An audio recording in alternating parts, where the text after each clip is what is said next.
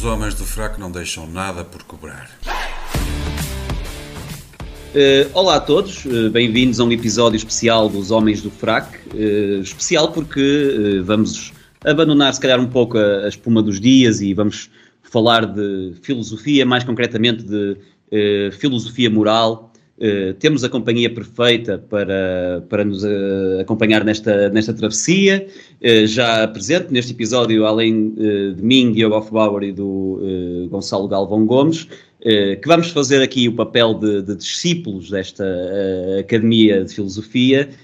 teremos também um mestre que, não sendo Platão, conhece a sua obra.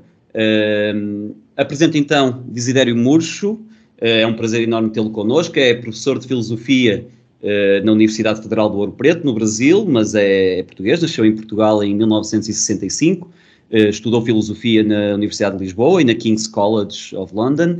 E é autor de, de, de vários livros, destacamos porventura os seguintes: Lógica, o Essencial, Lógica Elementar, Raciocínio, Linguagem e Realidade, Todos os Sonhos do Mundo e Outros Ensaios, sete ideias filosóficas que toda a gente deveria conhecer, filosofia em direto, pensar outra vez, filosofia, valor e verdade, o lugar da lógica na filosofia e essencialismo naturalizado, aspectos da metafísica da modalidade. Se calhar uh, vamos ter a oportunidade de explorar alguns destes uh, termos um bocadinho mais esotéricos para a maior parte dos ouvintes. Ele não, não tem uma academia, como os, os grandes mestres gregos, mas uh, é uh, fundador e diretor da revista de filosofia crítica, que é possível aceder através do endereço criticanarede.com. Desidério, desde já um grande obrigado meu e do Gonçalo e do Zé Carlos pela tua presença aqui. É um gosto enorme ter-te connosco e vai ser uma conversa muito enriquecedora. Tenho muito gosto, muito obrigado aos dois. Portanto, e dando início à conversa, uh, vamos tentar falar para leigos, e, e, e como leigos eu não, não, não, me refiro aos, aos ouvintes, mas sim a, a, nós próprios. E eu começo por uh, perguntar, se calhar já que vamos falar de, de moralidade e de virtude, o que é uh, a moralidade, o que é a virtude, e, e, já agora fazer aqui um ponto para, já para, se calhar para os tópicos que nos interessam mais, como fazer a distinção entre aquilo que é uma moralidade uh, alicerçada em, em, em valores e, e, e, aquele, aquela moralidade ou aquele discurso uh, falsamente moral okay. ou hipocritamente moral ou superficialmente moral, se calhar até é a melhor expressão. Ok, Diogo, a, a pergunta é importante e talvez valha a pena fazer uma breve uh, Uh, um breve contexto uh, histórico é, é que uh, a visão que nós temos hoje do que é a filosofia moral ou a ética, eu vou usar as duas expressões como sinónimas, ok? Há, filósofos que fazem uma distinção entre moral e ética, a maior parte deles não fazem, eu também não faço. portanto, nós estamos aqui a, falar da reflexão acerca de um certo tipo de valorizações e atitudes que as pessoas têm perante os valores, isso é o que nós estudamos em filosofia moral. Mas nós temos, digamos, uma, uma diferença historicamente bem curiosa entre a abordagem que nós encontramos nos filósofos da antiguidade grega e romana acerca da filosofia moral e a abordagem que depois se torna mais comum a partir do século XVIII. A partir do século XVIII, que é aquela que nós herdámos de uma maneira mais direta, quando nós pensamos em moralidade, pensamos em, nomeadamente em, por exemplo, regras até um bocado desagradáveis, porque têm a ver com o convívio com as outras pessoas, coisas que nós até gostaríamos de fazer, mas que não é permitido fazer, coisas que nós não queríamos fazer, mas que é obrigatório fazer. Então, eh, como se dizia eh, no meu tempo, quer dizer, eh, se, se é bom ou faz mal, ou é pecado. Não é? É, um pouco essa, é um pouco essa a ideia. E, portanto, essa é de facto uma ideia, quer dizer, da, da moral, que é estudar precisamente estes, estes casos em que nós temos conflitos de valores. Porquê é que temos conflitos de valores? Bom, porque eu valorizo uma coisa, tu e o Gonçalo valorizam outra, mas talvez estas três coisas que nós valorizamos não sejam compatíveis entre si, porque se eu conseguir ficar com aquilo que eu valorizo, tu não ficas com outra coisa que tu valorizas, ou, ou Gonçalo, e aí nós temos que encontrar uma maneira qualquer razoável de resolver este conflito de valores. E estes são os conflitos de valores que nós temos, sobretudo em mente, na filosofia a partir da Idade Moderna, na filosofia moral a partir da Idade Moderna. Mas isto é curioso porque a filosofia na Antiguidade grega e romana tinha uma visão mais ampla, em que estes conflitos de valor interpessoais, digamos assim, era apenas uma parte, mas não esgotava, mas era uma parte da filosofia moral. A outra parte da filosofia moral eram os conflitos de valores que nós de qualquer maneira temos e que são intrapessoais, em vez de serem interpessoais. É que todos nós temos conflitos de valor dentro de nós próprios, ou seja, nós valorizamos uma coisa, valorizamos outra, mas depois as duas são incompatíveis. E agora queremos encontrar uma maneira qualquer de resolver isso uh, apropriadamente.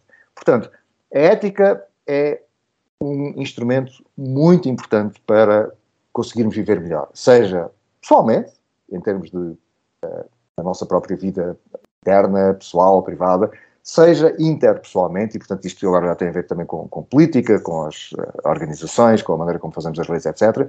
Porque é, a filosofia moral é aquela reflexão que tenta encontrar as maneiras apropriadas de resolver estes conflitos de valor que são inevitáveis. Portanto, esta é a primeira parte da, da, resposta à questão que levantaste. A segunda parte é que a relação que os seres humanos têm com, com a moralidade é problemática, no mínimo. Ou seja, uh, uh, quer dizer, se nós olharmos assim de uma maneira desapaixonada, então, imaginemos um extraterrestre. Um extraterrestre chega aqui, uh, vai ver como é que foi a história desta espécie problemática e é duvidoso que o extraterrestre conclua: ah, os seres humanos são uma maravilha, é? são seres extremamente morais, extremamente pacíficos e generosos. Não é que essas coisas não existem na história da humanidade. Mas a história da humanidade é basicamente uma história de exploração, guerras, crueldade, tortura sem fim.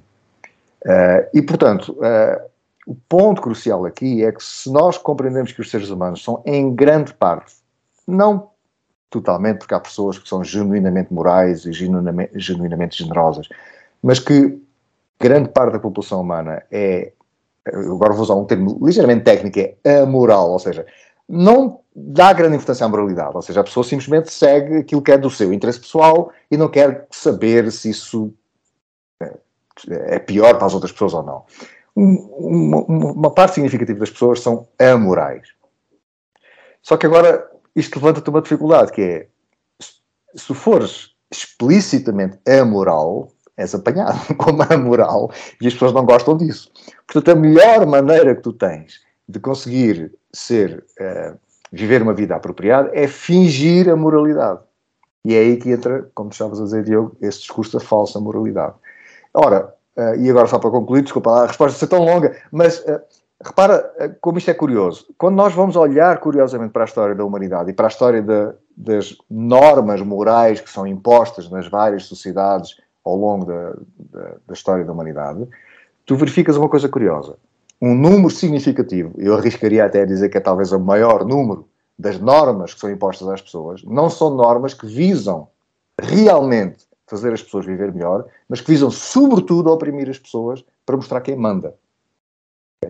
Uh, e isto é curioso porque é uma distorção das coisas, é um pouco como Bom, nós podemos usar a ciência para, para, curar a tuberculose ou podemos usar a ciência para lançar um míssil e matar 3 mil pessoas. É? E aqui acontece a mesma coisa. Nós podemos usar as normas para organizarmos melhor a nossa sociedade e nosso, os nossos conflitos interpessoais para resolvermos esses conflitos da, da, maneira que seja mais razoável, ou podemos usar as normas para massacrar as pessoas e, portanto, por exemplo, impedir as pessoas de serem homossexuais porque supostamente uh, isso vai contra a vontade de Deus e isso é um pecado mortal e coisas desse género. E isso acontece com a generalidade das normas. Daí aquela coisa que eu comecei por dizer, que é o que é bom ou faz mal ou é pecado. Não é? Porque a ideia aqui é que uh, as normas basicamente dificultam-nos a vida. Isto, essa sabedoria popular que diz que o que é bom ou faz mal é pecado, há de facto sabedoria aqui. Porquê? Porque realmente uma, um número significativo de normas ao longo da história da humanidade eram normas basicamente opressoras. Agora, daqui não se segue, como o pessoal pensava no maio de 68, né, aqueles maluquinhos lá do maio de 68, não se segue que agora vamos acabar com as normas todas. Não. O que segue daqui é, agora vamos ver que normas é que são adequadas, tendo em vista que o fito das normas precisa de ser o florescimento humano. Então, eu penso que já respondi demais. Quero que não, Desidério, quero que saibas que, que, que, a dimensão da resposta, disseste que estavas a estender muito, a dimensão da resposta é apenas uh, relacionada com a, com a sua qualidade e nós estamos, eu quero que tu fales à vontade e nós queremos que tu fales à vontade e nós uh, estamos todos a aprender muito e, e já apanhamos, uh, já, já ficamos entediados com respostas bem mais curtas e nesta estávamos perfeitamente, estávamos perfeitamente entretidos, não te preocupes com isso. Não, aliás, nós estamos aqui precisamente para te ouvir, Desidério. Eh, Exatamente. Esquece que aqui... nós estamos cá, fica à vontade. Nós somos discípulos nesta, nesta academia. Uh, e, e, já agora, e antes de, de, de, também quero trazer o Gonçalo à, à conversa, naturalmente, uh, uh, essa, essa uh, Uh, eu ia te perguntar em relação a essa aparência, portanto, tu falaste de que as, a maior parte das pessoas não tem uma verdadeira moralidade, tem de a, a, a aparentar, porque ninguém quer ser percepcionado como, uh, como amoral, e uh, no fundo isto, alastrado à maioria da população, torna toda a conversa de virtude, etc., profundamente superficial. como é que nós qual é o caminho para que a sociedade volte a encontrar uh, um, um, um, alicerce uh, comum, sendo que isso parece cada vez mais, mais difícil? Achas possível, tendo em conta a, a, a situação atual, uh, que a sociedade volte a encontrar valores nos quais todos se reconheçam verdadeiramente e não superficialmente? Talvez seja possível. eu penso que temos um, contributos importantes aqui da psicologia social dos, das últimas décadas eu temo que esses contributos acabem por ser desconsiderados na nossa vida pública e política, como aconteceu com outros contributos da psicologia cognitiva. Repara que, se tu pensares nos imensos contributos que a psicologia cognitiva nos deu a partir dos anos 70 e que, de alguma maneira, são sintetizados num livro que, felizmente, foi muito famoso, do Daniel Kahneman, Pensar Parece Devagar, que está traduzido em Portugal, Thinking Fast and Slow. Uh, e o que é pena nestes resultados importantes da psicologia cognitiva, que são resultados basicamente que nos dizem os seres humanos não são tão espertos quanto pensam, são terrivelmente idiotas e são é muito fácil fazê-los cair nas ratoeiras, né? em, em, todo o género de ratoeiras cognitivas. Uh, e este, isto é uma lição muito importante, porquê? Porque a partir do momento em que nós sabemos que temos esses, uh, esses vieses cognitivos, esses defeitos cognitivos, nós podemos tomar medidas para não cair nessas dificuldades, não é? E isso é o que nós fazemos quando fazemos ciência, ou quando fazemos filosofia bem feita, ou quando fazemos outros géneros de atividades, não é? Porque nós sabemos que temos que nos esforçar para termos um desempenho cognitivo apropriado. Agora, estes resultados da psicologia cognitiva, o único impacto que tiveram na vida pública contemporânea é que for, é, são sistematicamente usados pelos publicitários, seja para vender sapatos, seja para vender políticos. E isto é desagradável é, é, é uma má ideia, porque estes conhecimentos da psicologia cognitiva deveriam ser usados para regulamentar, e agora vou dizer uma coisa que eu acho que o Gonçalo e se calhar tu também vais cair em cima, e espero que me caiam em cima, para regulamentar o, uh, os jornais, a televisão, a comunicação pública. Porque a comunicação pública tóxica que nós temos hoje em dia consiste basicamente em explorar todas as fraquezas cognitivas dos seres humanos, fazendo-os ter as crenças de uma maneira completamente emocional e superficial que o publicitista que está lá por trás quer que as pessoas tenham. Uh, ora, este foi o resultado, o único resultado que nós tivemos uh, neste, com respeito à, à, aplicação destas importantíssimas descobertas da psicologia cognitiva. O meu medo é que aconteça a mesma coisa com a psicologia social dos últimos 30 anos. O, o que a psicologia social dos últimos 30 anos nos mostra é que o comportamento moral das pessoas é, para dizer o mínimo, problemático. Aproximadamente 80% das pessoas têm uma capacidade inaudita de serem profundamente amorais, atenderem apenas aos seus próprios interesses, ao mesmo tempo que conseguem racionalizar as coisas de tal maneira que se convencem, sinceramente, que são as pessoas mais morais. Na verdade, há até um resultado, um dos resultados assim, mais de fazer perder o cabelo, calculo que seja por isso que eu sou careca, já há muitos anos, é o seguinte: as pessoas genuinamente decentes, Diogo, como presumivelmente vocês, são pessoas que não se acham nada de especial moralmente. Quer dizer, quando se, quando se pergunta a essas pessoas o que é que vocês. Quando faz certas experiências e depois diz à pessoa para preencher um, um, formulário, são pessoas que dizem: Não, eu acho que sou normal, acho que não sou nada especial, sou um ser humano comum, sou um ser humano decente. Essas foram praticamente as únicas pessoas que na experiência realmente não trapacearam e as outras que no inquérito respondem que acham que são mais morais do que a generalidade das pessoas, são os que trapacearam só para ganhar ainda por cima uma porcaria de 50 dólares. Portanto, nós temos aqui resultados muitíssimo importantes da psicologia social dos últimos 30 anos, que mostra que o comportamento moral das pessoas é basicamente simulação moral e falsa moralidade, e sabemos por que razão isso acontece. Agora, se isto for levado levado a sério e agora desenharmos as nossas políticas, as nossas leis e as nossas instituições, as nossas instituições políticas, de acordo com este conhecimento, para promover a postura moral genuína e para desencorajar a postura falsamente moral, se fizermos isso, teremos boas chances no futuro. O meu medo é que nós façamos com este conhecimento da psicologia moral exatamente a mesma coisa que fizemos com o conhecimento da psicologia cognitiva. Estás a perceber? E, e se isso é? acontecer, vai, as coisas vão ficar piores ainda. Mas uma, é... questão, uma questão, Desidério. Um, falavas há pouco da, da, da, regulação, eu entendo que não é a regulação pura, mas, mas é de certa maneira cons conseguir entender estes, esses avanços da psicologia cognitiva e, e, e não deixar que, que, que, as pessoas sejam, sejam manipuladas. Ou... Uhum. A minha questão é: vamos pedir a quem para fazer isto? Ao António Costa e ao Lula? Uh, porque são essas pessoas que são, são essas pessoas que iriam tratar da regulação ou iriam, não eles tratar, mas eles iriam uh, criar uh, o sistema para que, por exemplo, a comunicação na internet ou nos jornais fosse regulada. Claro.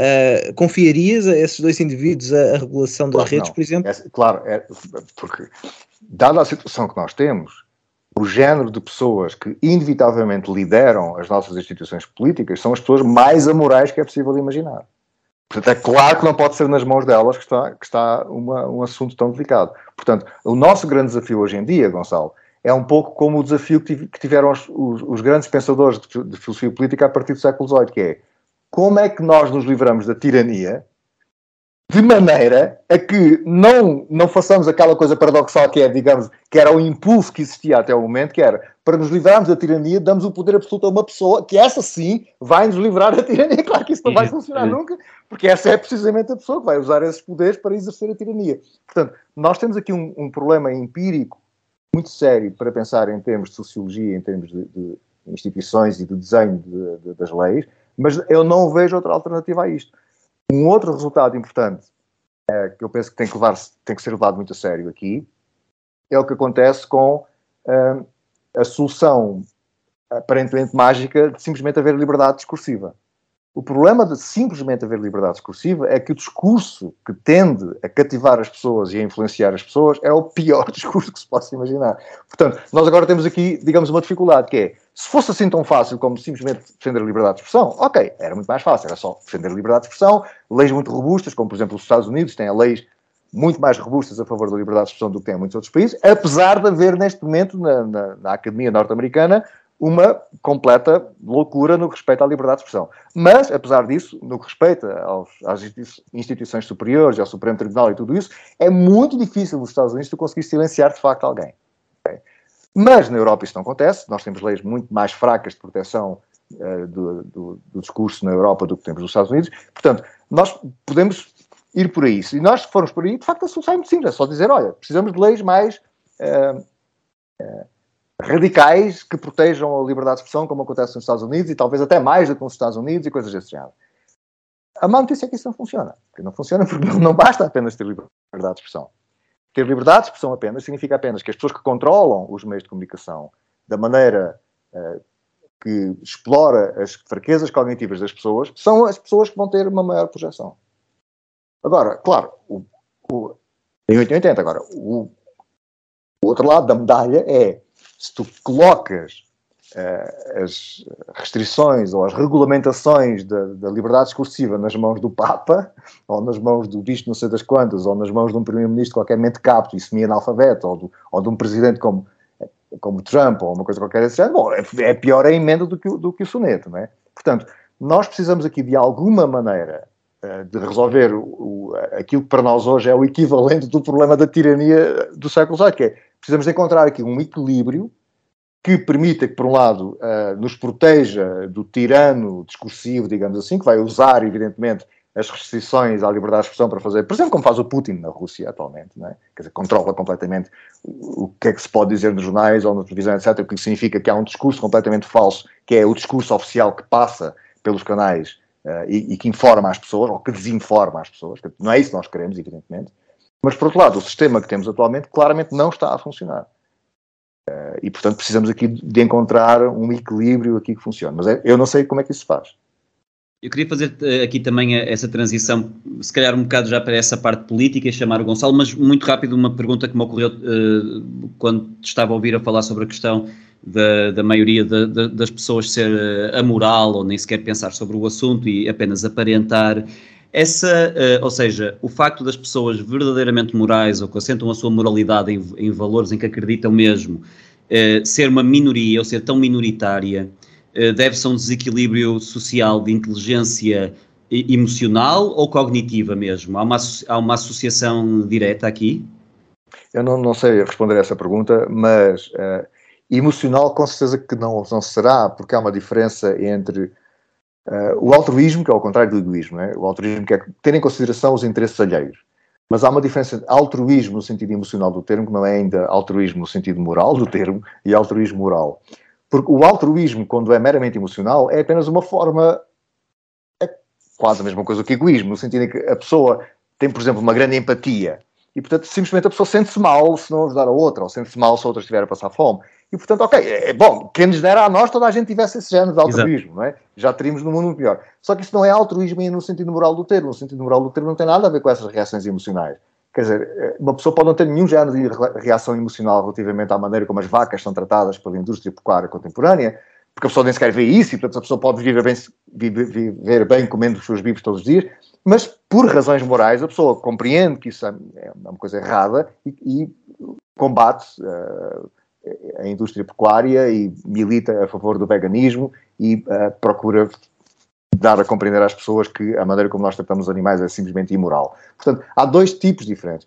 Uma vez que o altruísmo uh, genuinamente ético não tem nada a ver com reações emocionais primárias, não, penso que não será eh, questões emocionais que explica a razão de ser de uma, uma porcentagem tão grande da população ser basicamente amoral. Talvez a explicação seja apenas em termos simplesmente biológicos, entendes? Quer dizer, porque uh, é, é, normal um agente atender aos seus, aos seus interesses. Os animais fazem a mesma coisa. E cá está, quando os animais aparentemente são altruístas, mas aquilo é uma coisa automática, não é um altruísmo genuíno do ponto de vista moral, porque eles não têm capacidade de raciocínio moral. Mas eles já, eles já têm essa coisa que nós também temos, que é nós valorizamos aquilo que nós pensamos que contribui para o nosso bem-estar. E não há nenhum problema com isto. O problema é quando aquilo que contribui para o, para o nosso bem-estar é o mal, é o mal com aquilo que contribui para o bem-estar dos outros. E agora temos de ter uma maneira de resolver isto. E a pessoa que é a moral, a maneira que ela tenta resolver é que se danem os outros, eu quero, a única coisa que conta é o meu bem-estar, não é? Portanto, eu penso que se haverá aqui algum problema é biológico, é, tem a ver com a maneira como os seres humanos são, são animais como os outros, e portanto temos estas reações, esta maneira muito normal. Agora, a partir do momento em que tu tens uh, sociedades com um certo grau de cooperação, como acontece com os chimpanzés ou com outros animais gregários, é preciso ter muita atenção que uh, uh, uh, os animais, quando são gregários, não têm um, uma cooperação entre eles, como nós, por vezes, ingenuamente imaginamos.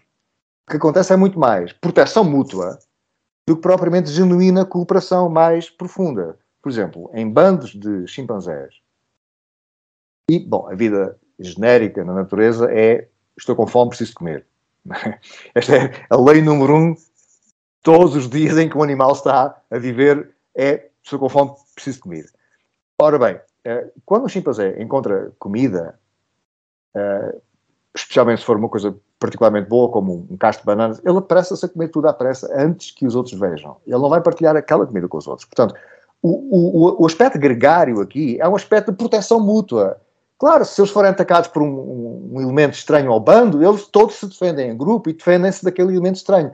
Mas dizer, a cooperação é a cooperação mínima que lhes traga, digamos, a, a, proteção do próprio grupo, mas eles não cooperam grande coisa entre si. Ora, se pensar que uma parte significativa dos animais, mesmo sendo gregários, são assim, bom, o que é de prever é que os seres humanos também sejam assim, ou seja, que se associem em bandos ou sociedades ou uh, coisas deste género, e que, em certa medida, cooperem, mas cooperem apenas e exclusivamente na medida em que isso for vantajoso para o elemento. Ora, agora pensa numa coisa curiosa, Diogo. O mais vantajoso de tudo para é, uma pessoa amoral numa sociedade é o seguinte: primeiro, promover a moralidade para que os outros sejam morais. Segundo, não ser moral. ok? E terceiro, parecer moral. Esta é a melhor estratégia de todas, percebes? Porque vais ter, colher os benefícios de ser moral, porque toda a gente coopera contigo, tu finges que cooperas com os outros, e, e quando não consegues evitar cooperar, até cooperas, Mas aquela oportunidade em que tu possas fugir com o rabo à seringa, foge. Estás a ver? Portanto, isto do ponto de vista biológico não, há, não é para mim surpreendente. Portanto, não tem nada a ver com bloqueios emocionais ou, ou é, dificuldades cognitivas. É biologicamente aquilo que é de esperar, não, não é particularmente surpreendente. Isso é muito interessante, essa, que, que de facto é essa, um, esse, que esse, o altruísmo humano também pode ser em grande medida autopreservação.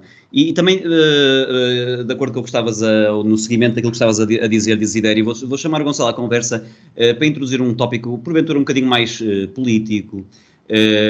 um, dos, um dos livros um dos livros que o Desidério, ou melhor, de, de que o Desidério falou ou sugeriu quando nós uh, inicialmente falamos em, uh, começamos a ter, falar em ter esta conversa, foi um livro de Justin Tosi, Grandstanding, The Use and Abuse of Moral Talk. Este conceito de grandstanding era, no, no fundo, quando o, o Zidane estava aqui a falar em disseminar moralidade, não a cumprir e fingi-la, não é? no fundo, nós vemos, estamos a começar a ver muito isto. isso não é surpreendente que isso aconteça dentro de, de, de, da classe política, Uh, Porquê é que tu uh, julgas que isso está a acontecer também com, uh, por exemplo, com as corporações? Nós estamos agora no Pride Month e, e, e as, as, as, empresas e as corporações estão a adorar fazer as sinalizações de virtude. Nós sabemos que essa sinalização é seletiva e que as empresas não põem o seu logótipo colorido nas, nas, suas páginas para, para o Médio Oriente ou para os países árabes o, o, que é que explica uh, essa hipocrisia, no fundo, ou uh, qual é que é o interesse das corporações neste tipo de, de, de, moralidade aparente? Nós percebemos o interesse das pessoas, mas porquê das, das, das, das corporações? É um interesse uh, meramente capitalista? Ah, eu penso que é exatamente como o interesse das pessoas, é ganhar uma vantagem. Que é exatamente o que acontece com as universidades norte-americanas hoje em dia. É ganhar uma vantagem. Portanto, se tiveres uma, uma, uma, uma empresa ou uma universidade que sinaliza a virtude, qual é a esperança que ela tem? É que os idiotas pensam que aquilo é sério, não é? E como se identificam com, aquela, com aquele valor que a pessoa está a sinalizar, vão para lá, ou compram aquele produto, ou vão para aquela universidade. Portanto, essa é simplesmente uma maneira de ganhar dinheiro. É como fazer publicidade. É uma publicidade particularmente barata, porque eles não pagam para praticamente nada, fazem essa sinalização de virtude uh, no Twitter e no Facebook e nos sites da própria companhia. Uh, é uma sinalização muito barata. E claro, não há nada a perder com isto. Agora vou, vou, só meter aqui um. Eh, e, e, e faço essa pergunta ao Gonçalo. Uh, se o interesse é capitalista, uh, quando a, a, coisa dá para o torto e o, o, tiro sai pela culatra, nós vimos, por exemplo, o exemplo de agora da Budweiser, da cerveja, por causa de, de ter colocado uh, o Dylan como imagem publicitária, sofreu um rombo brutal no, no, volume de negócios. Uh, achas que isso, ou seja, uh, um, achas que o real interesse por trás de colocar o Dylan era capitalista? Eles achavam que ia fazer mais dinheiro e simplesmente saiu o tiro pela culatra? Ou há mais alguma coisa por trás deste, deste teatro? Uh, bem, o caso com, com o Dylan é, é muito particular. Deixa-me só começar por, por, vos cumprimentar, meus caros amigos, aos nossos ouvintes. Um forte abraço ao Zé Carlos, que hoje não pode estar connosco, como, como o Diogo já referiu. Uh, Estou, eh, já tive a oportunidade de lhe dizer pessoalmente, estou muito feliz de ter o professor Zidério Murcho como convidado, cujo trabalho já siga há muitos anos e é alguém que dá um contributo enorme à, à filosofia e língua portuguesa, uh, fazendo uma coisa que eu acho que é particularmente difícil, que é filosofar para todos. Falar sobre filosofia e sobre tópicos pela sua natureza uh, tendem a ser complexos, mas com, com a simplicidade necessária para, para que cheguem a toda a gente. Um, o caso, o caso da Budweiser foi, foi um pouco distinto porque uh, a Budweiser, para quem não, não, não sabe, colocou um, um, auto, um auto intitulado Mulher Transgênero, ou seja, um homem com, com disforia de género, uh, a fazer uh, publicidade à cerveja. E a cerveja é o, público target dessa cerveja é maioritariamente homens, como com a maioria das cervejas, mas é uma cerveja barata, uma cerveja mais da working class. E, e aquilo não foi, bem, não foi bem eh, encarado. O que aconteceu, não pela primeira vez, mas pela primeira vez com esta dimensão, é que uh, as pessoas uh, conseguiram criar um contramovimento e com esse contramovimento penalizar a marca. O que tem acontecido até agora é mais ou menos isto. A direita focou-se uh, na, na, na, luta económica, em baixar impostos e, e, e nesse tipo, nesse tipo de, de, batalhas e esqueceu completamente uh, a chamada luta cultural, uh, que inclui as universidades. Portanto, a direita, a direita é um, pouco, é um termo um pouco genérico, mas a direita focou-se na economia e, e na ilusão que se as pessoas vivessem melhor, iam uh, prezar mais a liberdade, uh, iam preocupar-se mais com a prosperidade, uh, e estava enganada, porque quanto melhor as pessoas vivem, mais tomam tudo como adquirido e, e mais que questionam, questionaram o sistema e, e, e, nos Estados Unidos vemos, vemos coisas muito estranhas a acontecerem. Uh, e, durante anos essas marcas, uh, que são quase todas, uh, conseguiram dedicar-se a, a, a, fazer campanhas que não eram necessariamente para, para o seu público-alvo, mas não havia penalização. Então, quando a Budweiser fez aquele tipo de publicidade, que qualquer pessoa percebe que não, que não, que não foi uma boa estratégia, estava à espera que, na pior das hipóteses, ninguém reparasse. Ou seja, uh, na melhor das hipóteses, vamos buscar um público que não temos. O público, se calhar, mais feminino, ou, ou, ou um público mais uh, virado para o lado esquerdo, uh, mais sofisticado, diria eu. Uh, mas na pior das hipóteses não acontece nada. E, e, e, pela primeira vez em larga escala, as pessoas uh, juntaram-se, uh, comungaram da opinião que aquilo não estava certo e começaram a boicotar a marca. E a marca já leva bilhões de, de, de prejuízo, em, milhões em vendas e, e bilhões em bolsa. e, essa, essa é a grande diferença. Uh, Porquê que as marcas fazem isso? O, o Desidério falou bem, porque uh, era um, uma estratégia com, com baixo risco. Uh, como eu referi, uh, promover, por exemplo, um, uma campanha LGBT, e eles só o fazem nos países em que politicamente não há essa necessidade, no sentido em que não há necessidade de uh, uma, uma marca de cerveja fazer propaganda LGBT na Alemanha, porque não, não, não há direitos a faltar para, para, para a comunidade LGBT aqui, mas, mas não o faz na Arábia Saudita ou, ou, na, ou nos Emirados, onde isso de facto podia fazer a diferença e podia fazer as pessoas uh, viverem melhor. e e pronto, e essa, essa, essa eh, campanha, esse conjunto de campanhas, até agora tem sido feito sem, sem grande risco, um, mas pela primeira vez uh, está, está a alterar-se e, poderão haver uh, mudanças no futuro. Eu julgo que após a Budweiser um, haverá há um antes e um pós. Vão pensar duas vezes agora, não é? Sim, neste momento a análise de risco que uma empresa faz antes de se lançar nesse tipo de campanhas uh, é muito mais ponderado do que era há seis meses atrás ou há um ano. E, e ainda bem que é. Eu não sou a favor do envolvimento político das marcas em geral. Uh, aliás, se há uma coisa que eu, que eu tenho alguma dificuldade em entender é por que motivo é que a empresa que me vende ténis uh, tem que me doutrinar sobre qualquer espécie de política, até aquelas que eu concordo. Eu não quero que nenhuma empresa, principalmente uma empresa de cerveja ou, de giletes ou, ou o que quer que seja, me venha dar lições de moral. Eu não preciso de que a Volkswagen, que foi fundada pelo partido nazi, me venha dar lições sobre eh, como é que eu devo interagir com outras pessoas. Não preciso. E, e, ou a Dove e, diz, vocês têm que gostar de gordas. E nós, ok, nós já, nós já gostávamos, obrigado. Podes continuar. Tá? Sim, é um bocado isso. Eh, mas, mas as, marcas, as marcas fazem isso e fazem com essa contradição que nós falámos no início isso, em que podem fazê-lo aqui, mas não têm que o fazer na, na Arábia Saudita, uh, sem, que, sem que as pessoas se apercebam disso e, de certa maneira, uh, vão, vão, vão acreditando na, na, mensagem. Mas está a mudar, eu acho que está a mudar, e ainda bem que está a mudar. Mas talvez, Gonçalo, deixa-me fazer aqui talvez uma, uma, especulação, não sei o que é que tu uh, pensarás acerca disso, mas uma, uma especulação aqui é que há uma monopolização da atenção das pessoas por via de grandes questões fraturantes, grandes questões políticas, de grandes questões morais. É por isso que a, que a sinalização da virtude funciona tão bem.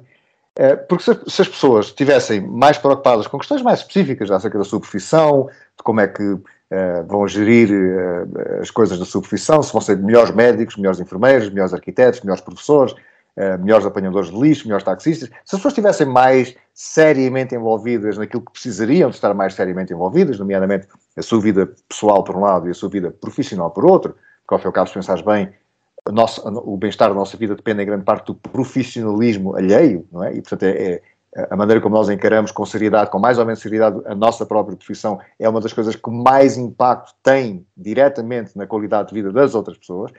Mas o que acontece é que, dada uh, o tempo livre e a riqueza que as pessoas têm hoje em dia, e dada uh, o facto dos meios de comunicação serem extraordinariamente baratos, uh, as pessoas vivem mergulhadas em questões políticas. Né? Que a pessoa liga à televisão, vai à internet, vai no Facebook, vai ao Twitter, e, está o tempo todo, há, há o tempo todo escândalos morais e políticos e graves.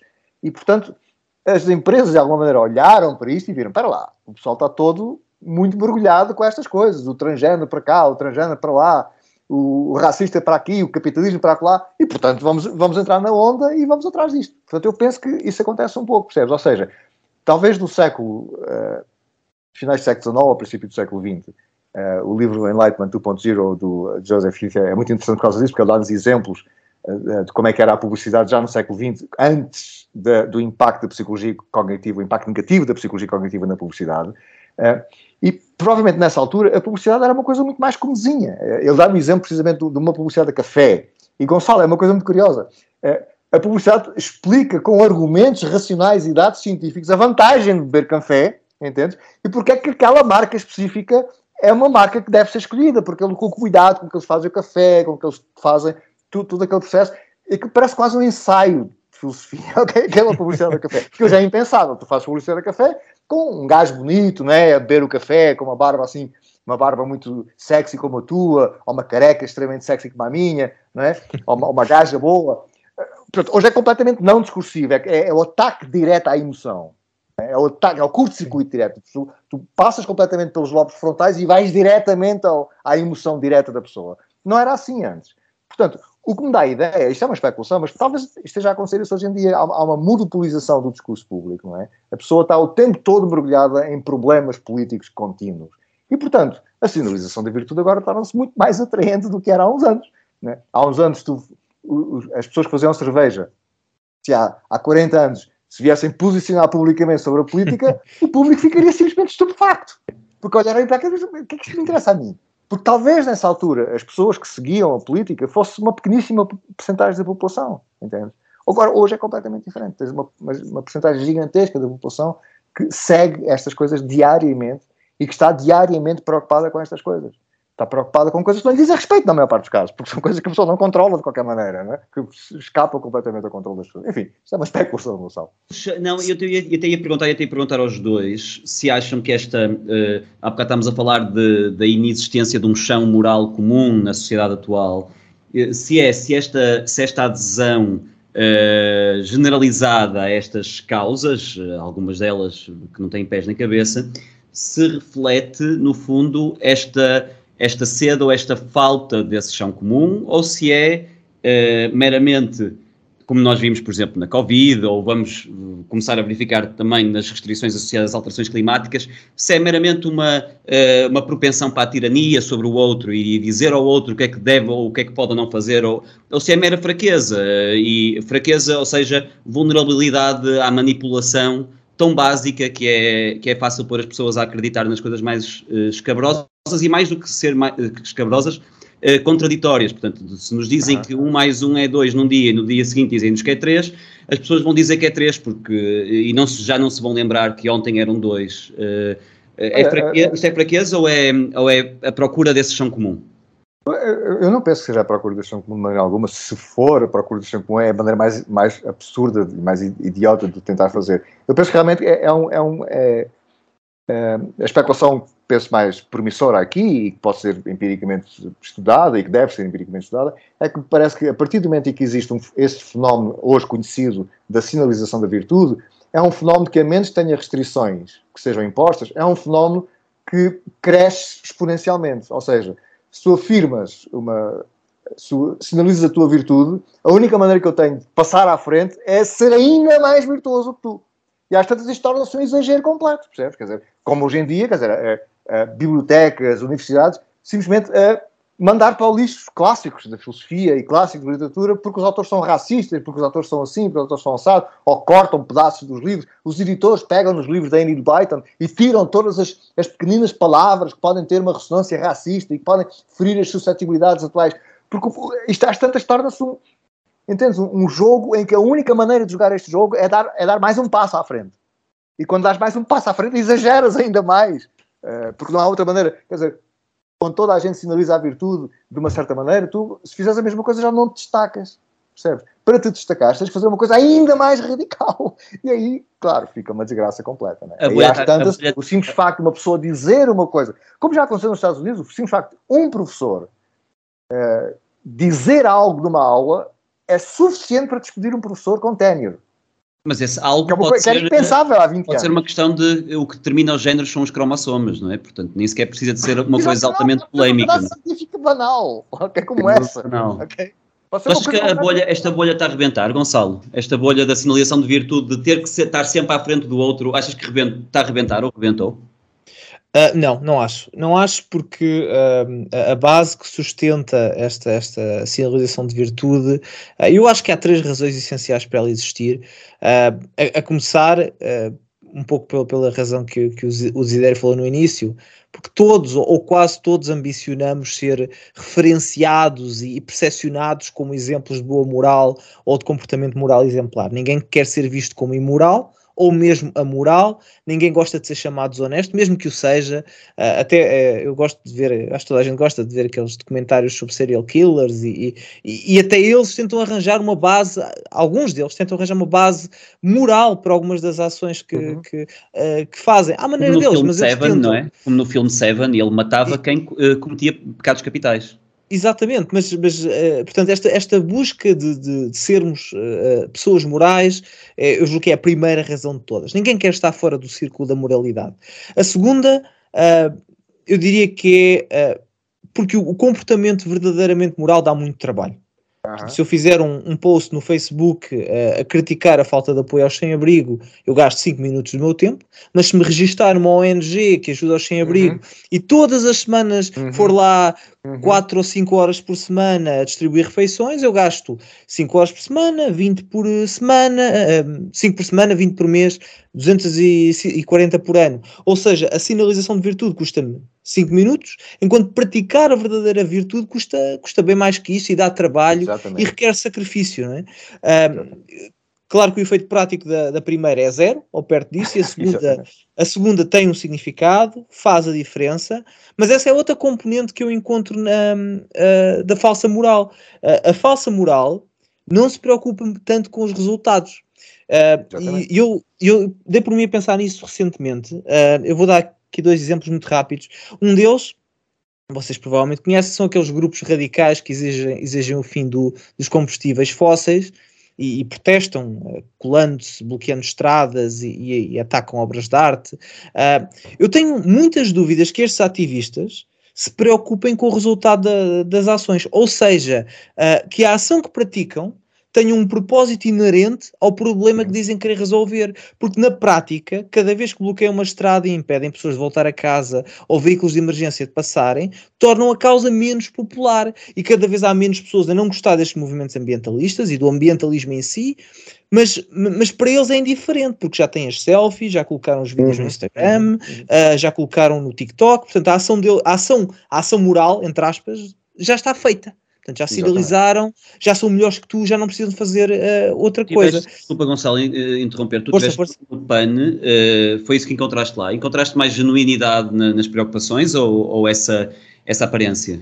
Eu, eu, tive, eu tive, tive no PAN nos primeiros 10 anos do partido, em que havia aquela inocência do início e havia um conjunto de causas.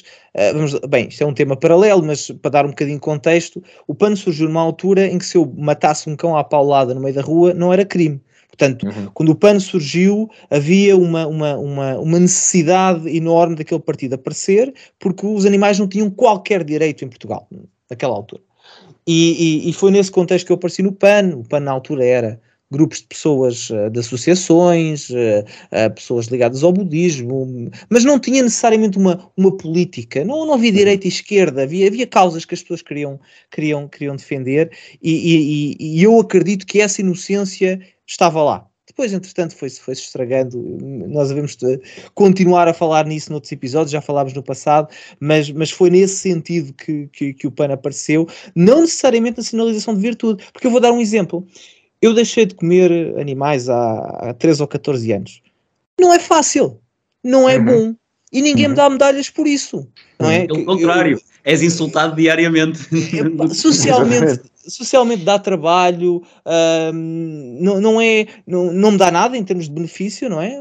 Para além da moral que eu acredito que, que é inerente a não comer, a não comer animais, mas, mas não, é, não é uma coisa fácil. E depois não é uma coisa que eu possa estar a postar nas redes sociais. Olha, metam likes porque eu sou vegan. Pá, ninguém liga a isso. Portanto, Hoje essa, não essa... mais um bife. Hoje não comi mais um bife. Como é que faz um selfie disso? Hoje não. É que, ainda, é, é, que é ainda para mais estás em círculos uh, mais à direita e, portanto, ainda menos eficaz seria essa circulação. É isso, não vão ter um prato com, com tofu, ninguém liga aquilo. É? E, e, e, essa, e essa parte da, da, da, Mas essa parte da moral dá trabalho, não é? Uh, um outro exemplo que eu acho que também é muito paradigmático é a, a, guerra na Ucrânia. Tem as redes sociais cheias de ativistas a favor do povo ucraniano, com, com bandeiras no perfil e a partilhar postos revolucionários. Não, não há nenhuma crítica em relação a isso. Mas a questão é: quantos deles se ofereceram para receber refugiados em casa, voluntariar-se para ajudar associações, contribuíram com dinheiro ou até se alistaram para lá e combater. Uh, muitos deles queriam, queriam que houvesse intervenção direta na guerra, portanto, eu calculo que, que, que achassem bem voluntariar-se para ir para lá. Portanto, eu gostaria que muito poucos ou até nenhum. E isso acontece porque passou a ser possível sinalizar moral, Uh, fazer essa, essa, essa sinalização como se fosse o apoio a um clube de futebol, sem que tenhamos sequer sustentar. Não, é, eu não preciso sustentar nada do que estou a dizer. Eu sou uma boa pessoa porque escrevi Foco Putin no Twitter e agora posso dormir descansado porque, porque já fiz a minha parte. Uh, uma terceira razão, estou já a terminar, uh, que, que, explica a popularidade da falsa moral, é que, é que as ações morais tendem a ser discretas. É aquilo que eu falava sobre o veganismo. Uh, ninguém me vê ser vegan. ninguém me vê. Se eu ajudar alguém, a minha ação de ajuda a essa pessoa será reconhecida por essa pessoa, eventualmente, eventualmente pela família dessa pessoa, mas extingue-se aí. Não, uhum. Será sempre de uma notoriedade reduzida. Enquanto se eu fizer um post no Facebook a dizer não, uh, o Foco Putin é um bom exemplo, mas uh, se eu fizer um post no, no, no, Facebook a sinalizar a virtude, eu vou ter likes, vou ter shares, uh, a retribuição social uh, no fundo, a, a, a, a virtude tornou-se uma, uma currency, tornou-se uma moeda de troca. E, e, e, eu vou receber muito mais se sinalizar em vez de viver a virtude em si. E, portanto, com estas, três, com estas três razões, o, in, o incentivo é tão grande que eu, eu francamente não creio que, que, venha a acontecer. O que vai, o que vai acontecer é uh, vai-se gerar um contra, que já está a aparecer, um contra-movimento em relação a isso, de pessoas que uh, quando alguém sinalizar virtude, simplesmente vão ignorar essa, essa pessoa ou não vão dar atenção. Uh, ou, ou, pelo menos já, já há essa notoriedade. Ok, estás só a sinalizar virtude, mas, mas, mas não vai acabar porque é um. É como, um, é como ir comer ao McDonald's, aquilo é barato, é rápido e não faz bem à saúde, mas também não importa, não é? Uhum. Mas eu, eu até ia, uh, porque é precisamente isso, portanto, é uma, é uma virtude aparente que se alimenta a si própria, porque na verdade uh, esta questão, por exemplo, dos posts no Facebook resultam, porque depois vêm os que, os que também o fizeram comentar a dizer: Ah, tu és tão boa pessoa, és como eu, somos boas pessoas, e aí, boas pessoas, e estamos nisto, e é uma coisa que se alimenta a si própria. E é, e é interessante, uh, e, mas este, isto agora tem uma coisa, e que nós já fomos introduzindo aqui, tem uma coisa particularmente perversa, que é nós temos toda uma agenda, ou um conjunto de, de, propósitos que está a cavalgar essa tendência para, para a sinalização de virtude, não é? Uh, Desidério, como é que nós uh, travamos isto, se é possível travar? Ou seja, nós temos, houve uma percepção de que a sinalização de virtude uh, era uma, uma, uma, uma, propensão, uma vulnerabilidade da maior parte da população e está a ser explorada para fazer determinadas avançadas agendas, independentemente da sua lógica ou independentemente da sua moralidade. como é que se trava isso, se, é, se, se isso é possível? Olha, Diogo, eh, eu não sei em particular como é que se trava isso, mas sei que um obstáculo para se conseguir fazer tal coisa é eh, pensar, seja em termos morais, seja em termos políticos, em termos dos grandes ismos e em termos das identidades com os ismos. O que nós precisamos é ter uma atitude pragmática, eh, de estudar as coisas no terreno, ver como é que as coisas funcionam, trabalhar com psicólogos sociais e com sociólogos e ver como é que podemos tornar o discurso público mais saudável, mais honesto e contrariar esta tendência, esta espiral da, da, eh, da sinalização da virtude que é autodestrutiva e que põe em perigo mesmo as nossas instituições uh, democráticas mais importantes do mundo contemporâneo, uh, porque basicamente alimenta uh, o, o, espectro do, da tirania, que era uma coisa que parecia que tinha sido resolvida de vez, digamos assim, ingenuamente. Eu pensava, há 30 anos, pensava que ah, a tirania acabou-se. Quer dizer, ok, temos a tirania em certos países, que não têm o género de experiência democrática que tivemos na Europa e nos Estados Unidos, mas a tirania é uma coisa passada, é uma coisa, uma preocupação lá do pessoal do século XIX, nós resolvemos isso. E agora não é assim. Eh, nós temos outra vez o espectro do, da, da, tirania, uma tirania populista baseada em, em primeiros-ministros e em presidentes que são completamente mente-capos, pessoas completamente incapazes de escrever três parágrafos sem se contradizer, Uh, e, mas as pessoas votam neles precisamente porque são pessoas que sabem sinalizar a virtude apropriadamente e, portanto, sabem chamar as, as entidades certas e os ismos certos. Portanto, a atitude aqui é usar o conhecimento que nós temos hoje em dia de psicologia social, em vez de usá-lo para o mal, e usar o conhecimento que nós temos de psicologia cognitiva, em vez de usá-lo, esse conhecimento para o mal, usar esse conhecimento para o bem, para promover sociedades mais justas, sociedades que promovam de uma maneira mais uh, apropriada o florescimento de todos os seres humanos e de outros seres moralmente relevantes, não os seres humanos. Em particular, não sei como é que isso se faz, mas sei, sei que sem pragmatismo e sem uma atitude, digamos, mais uh, uh, de tentar melhorar as coisas a passo a passo, porque eu penso que um dos grandes, uma das grandes lições da história é que as soluções radicais, revolucionárias, totais, em que passamos uma esponja sobre o assunto e agora começamos do zero, não funcionam. Uh, o, o, que funciona são pequenas melhorias. Nós melhoramos uma pequena coisa muito concreta que nós temos razões apropriadas para pensar que conseguimos melhorá-la e é essa que nós atacamos e é essa que nós melhoramos. E depois, se correr bem, em cima dessa construímos outra, em cima dessa construímos outra. É por isso que eu penso que o, o discurso contemporâneo anticapitalista é tão perverso e perigoso. Nós sabemos onde é que conduz o, o discurso anticapitalista, sabemos onde é que isso conduz eh, às piores, aos piores massacres da história da humanidade, eh, e, no entanto, as pessoas acham que, que, que, essa é a solução. A solução é vamos acabar com as empresas, vamos acabar com o capitalismo, e, claro, em, em, no lugar de termos uh, uh, um CEO qualquer que toda a gente odeia, vamos ter o Lenin. É, portanto, é? Saímos da frigideira e caímos no fogo. Zidane, deixa-me fazer uma questão que é também uma, uma provocação, uh, um bocadinho. Sendo as universidades uh, parte do problema, uh, como é que podem contribuir para a solução? E são, de facto, parte do problema. Uma das coisas curiosas acerca da, da publicidade, da publicidade universitária, é como, nas últimas décadas, se conseguiu implantar na cabeça das pessoas a mentira histórica de que as universidades sempre estiveram do lado do bem. E sempre estiveram do lado da verdade. E da investigação objetiva da verdade. Isto é completamente mentira. Ok? Se fores ver a, a, a fundação das universidades desde o século XIII eh, na Europa, com a Universidade de Paris e depois a Universidade, a Universidade de Oxford, os momentos em que institucionalmente houve realmente uma defesa da verdade e da, da investigação e da, da, da, liberdade de expressão e da liberdade criativa dos investigadores, foi, foram momentos pontuais. Na maior parte da história das universidades, era simplesmente um sistema tirânico em que as pessoas, para poderem dar aulas, tinham que obedecer a um conjunto de ditames. Nós, hoje em dia, por exemplo, só para dar dois exemplos muito simples, nós, hoje em dia, pensamos que David Hume é um dos grandes filósofos uh, uh, do pensamento europeu, um gigante do século XVIII. É, ele nunca pôde dar aulas na universidade, em qualquer universidade do Reino Unido, porque era considerado ateu. O homem nem sequer era ateu, ele era mais deísta, que é uma coisa assim um pouco mais vaga, um pouco mais como a Voltaire. Mas ele tinha a fama de ser ateu, ele não era basicamente um beato. E, portanto, não era um beato, não podia dar aulas na universidade. Ponto final, parágrafo. Segundo exemplo, agora para dar um exemplo de uma pessoa que era um beato. Descartes. Descartes, nós consideramos, é o, como em qualquer livro de história da filosofia, é o pai da filosofia moderna, não é? Não sei quem é a mãe.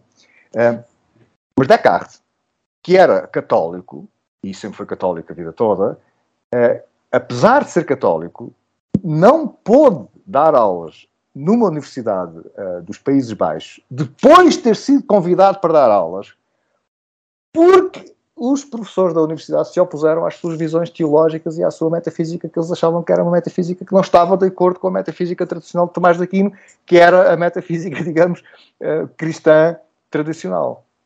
E isto dos Países Baixos, que era na altura, século XVII, dos países mais livres, digamos, da, da Europa. E ele, no entanto, mesmo assim, Descartes foi impedido de dar aulas numa universidade dos Países Baixos. Portanto, nós temos pouquíssimos exemplos em que as universidades estiveram do lado da procura desapaixonada, objetiva e da verdade e que estiveram do lado da liberdade de expressão. Portanto, a inversão que nós tivemos ultimamente, em que as universidades são as primeiras a fazer a sinalização da virtude, a despedir os professores quando os professores não têm o discurso anticapitalista, a despedir toda a gente não anda com uma blusa vermelha e a foice e o martelo na testa.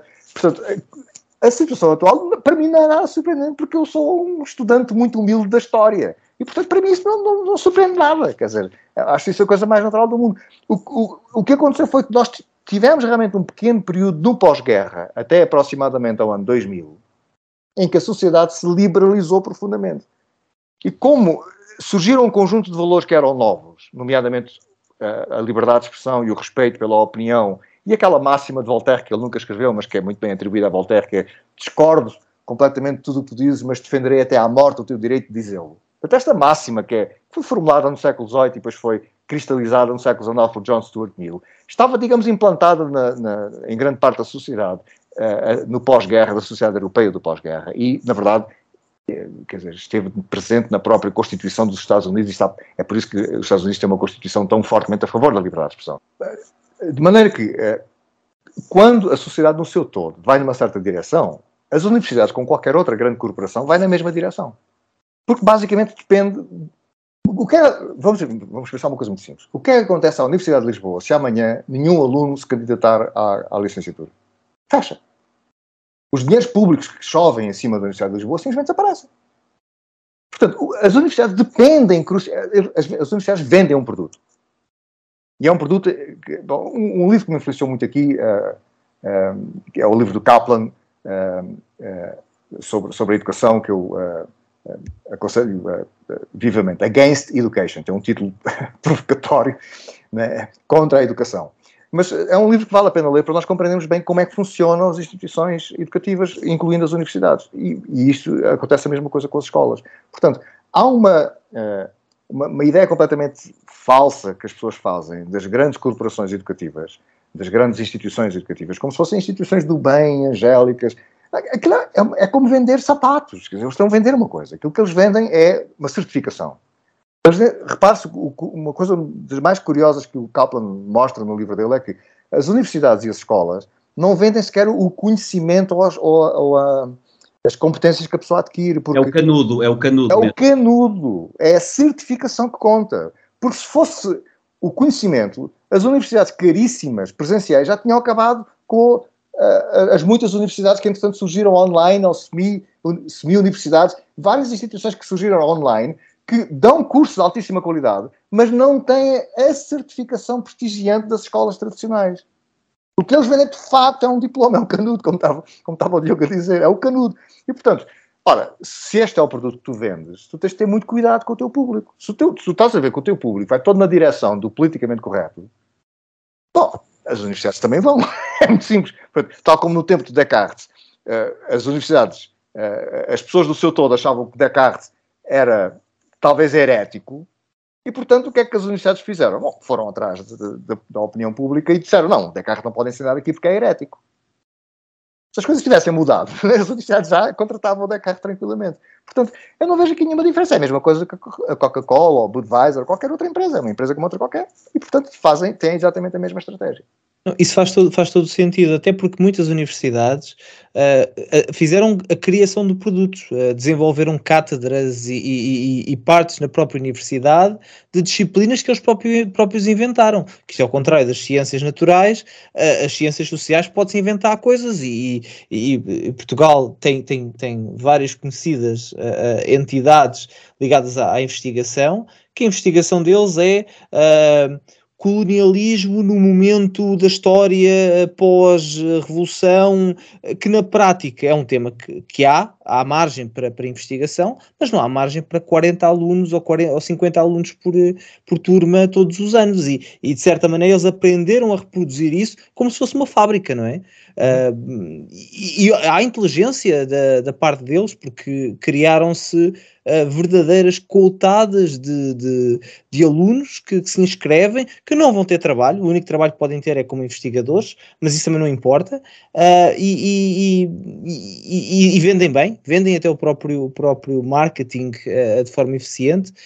agora, que benefício é que trazem para a sociedade, aí já é mais discutível, não é? Exatamente. Ah, e há aqui uma diferença especial, desculpa dizer, que é, no caso de universidades comparado, por exemplo, com a Budweiser, que é uma coisa é, é patrocinar ou publicitar certo tipo de, de, campanhas ou princípios ou ideias, uh, outra coisa é despedir pessoas por não as ter. E, e, e hoje em dia há aqui um, é, é, possível contornar a questão de, de, de, desrespeitar a liberdade de expressão. Uma pessoa que agora cancela alguém ou que despede alguém pela sua opinião não, não é contra a liberdade de expressão, é contra o discurso de ódio.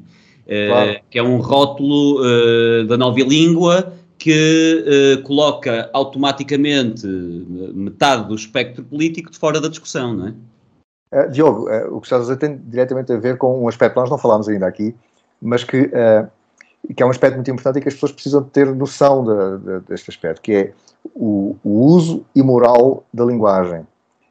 Todas as práticas imorais da humanidade têm associadas a si um uso imoral da linguagem. Neste aspecto, Orwell foi clarividente ele viu com uma, com uma clareza impressionante, não apenas no 1984, mas em vários dos ensaios que ele escreveu e que de alguma maneira são preparatórios depois do tema que ele desenvolveu em 1984, que é o controle da linguagem é o controle do pensamento, que por sua vez é o controle das pessoas. A chave para controlar as pessoas é usar a linguagem de uma maneira uh, falaciosa, enganadora, uh, uh, mas que não é vista dessa maneira pelo leitor e pelo, pelo interlocutor. Portanto, o uso da linguagem é uh, o fator principal aqui. É por isso que uh, a linguagem depurada, cuidadosa, clara, direta, sem uh, recorrer a abstrações que não sabem o que querem dizer, sem vaguezas que não sabem o que querem dizer, uma linguagem terra a terra, chã, honesta, é tão. não é apenas, digamos, um, um, um floreado literário, é uma necessidade política. Não, muito bem visto, até porque nós vimos, por exemplo, uh, ainda, ontem falamos, ou anteontem, da questão do documentário do What is a Woman. É uma pergunta que, uh, como nós estamos tão impregnados nesta, ou tão uh, dentro desta, enfeitiçados por esta nova língua, de, de, do, do género ser uma coisa fluida, tipo lesmas, nós depois vamos fazer uma questão tão concreta, tão básica, tão simples. Quanto mais, quanto mais simples a questão, parece hoje em dia nestas questões, quanto mais simples a questão, mais difícil é de responder. Aconteceu mesmo na vida, acontece no clima. Quanto mais simples é a questão, mais difícil é de responder. Quando a questão tem termos abstratos e esotéricos, é muito fácil de responder porque também é respondida da mesma forma, não é? Uh, e, e, essa simplificação da linguagem que leva a uma, uma, leva a uma simplificação do pensamento e não é possível simplificar o pensamento quando, quando ele não existe, quando não existe essa lógica por trás. Uh, e, e, neste sentido também ia fazer uh, relacionado com esta questão da linguagem esta porventura será o maior desafio, que é contornar isso, porque todos somos reféns independentemente, ou contra ou a favor, estamos todos a, a debater necessariamente os tópicos eh, que nos são impostos dentro do, do, do, dos, dos, parâmetros que nos são eh, impostos, mesmo que seja para os, os contestar. Eh, ou seja, inverter a narrativa passa não por contestar a atual, mas por criar alternativas e tendo em conta que as instituições, comunicação social, poder político, está todo imerso numa grande unanimidade, como é que é possível dar, uma, dar a volta a isto? Qualquer um dos dois.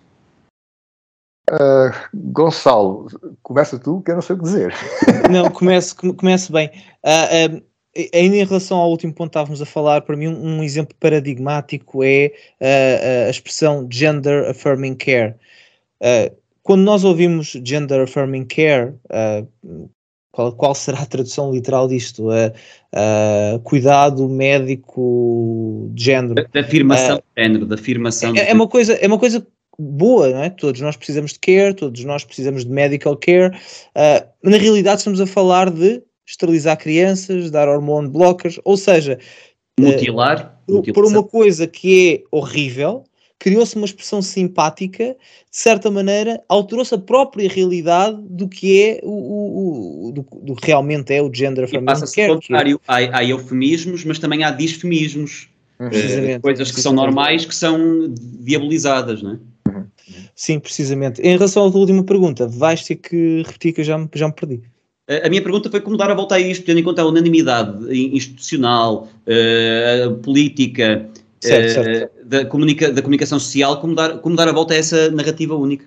Eu, eu tenho um, um, exemplo interessante que me aconteceu esta semana e, e eu, eu, eu tenho como princípio que não, que não uh, uso os meus pronomes. Aquelas, aquela, aquilo que nos dizem que toda a gente tem os seus pronomes, eu não tenho os meus pronomes, eu não tenho pronomes nenhums. Uh, há a linguagem, eu sou um homem, e há linguagem que, que, foi criada para se referir a mim de uma certa maneira, mas eu não tenho os meus pronomes. Então, sempre que nas empresas em que trabalhei me é uh, sugerido que, que inclua os meus pronomes, eu não o faço. Uh, Tens mas, que pôr uh, vosso. O meu pronome é vosso mecê. Vosso mecê.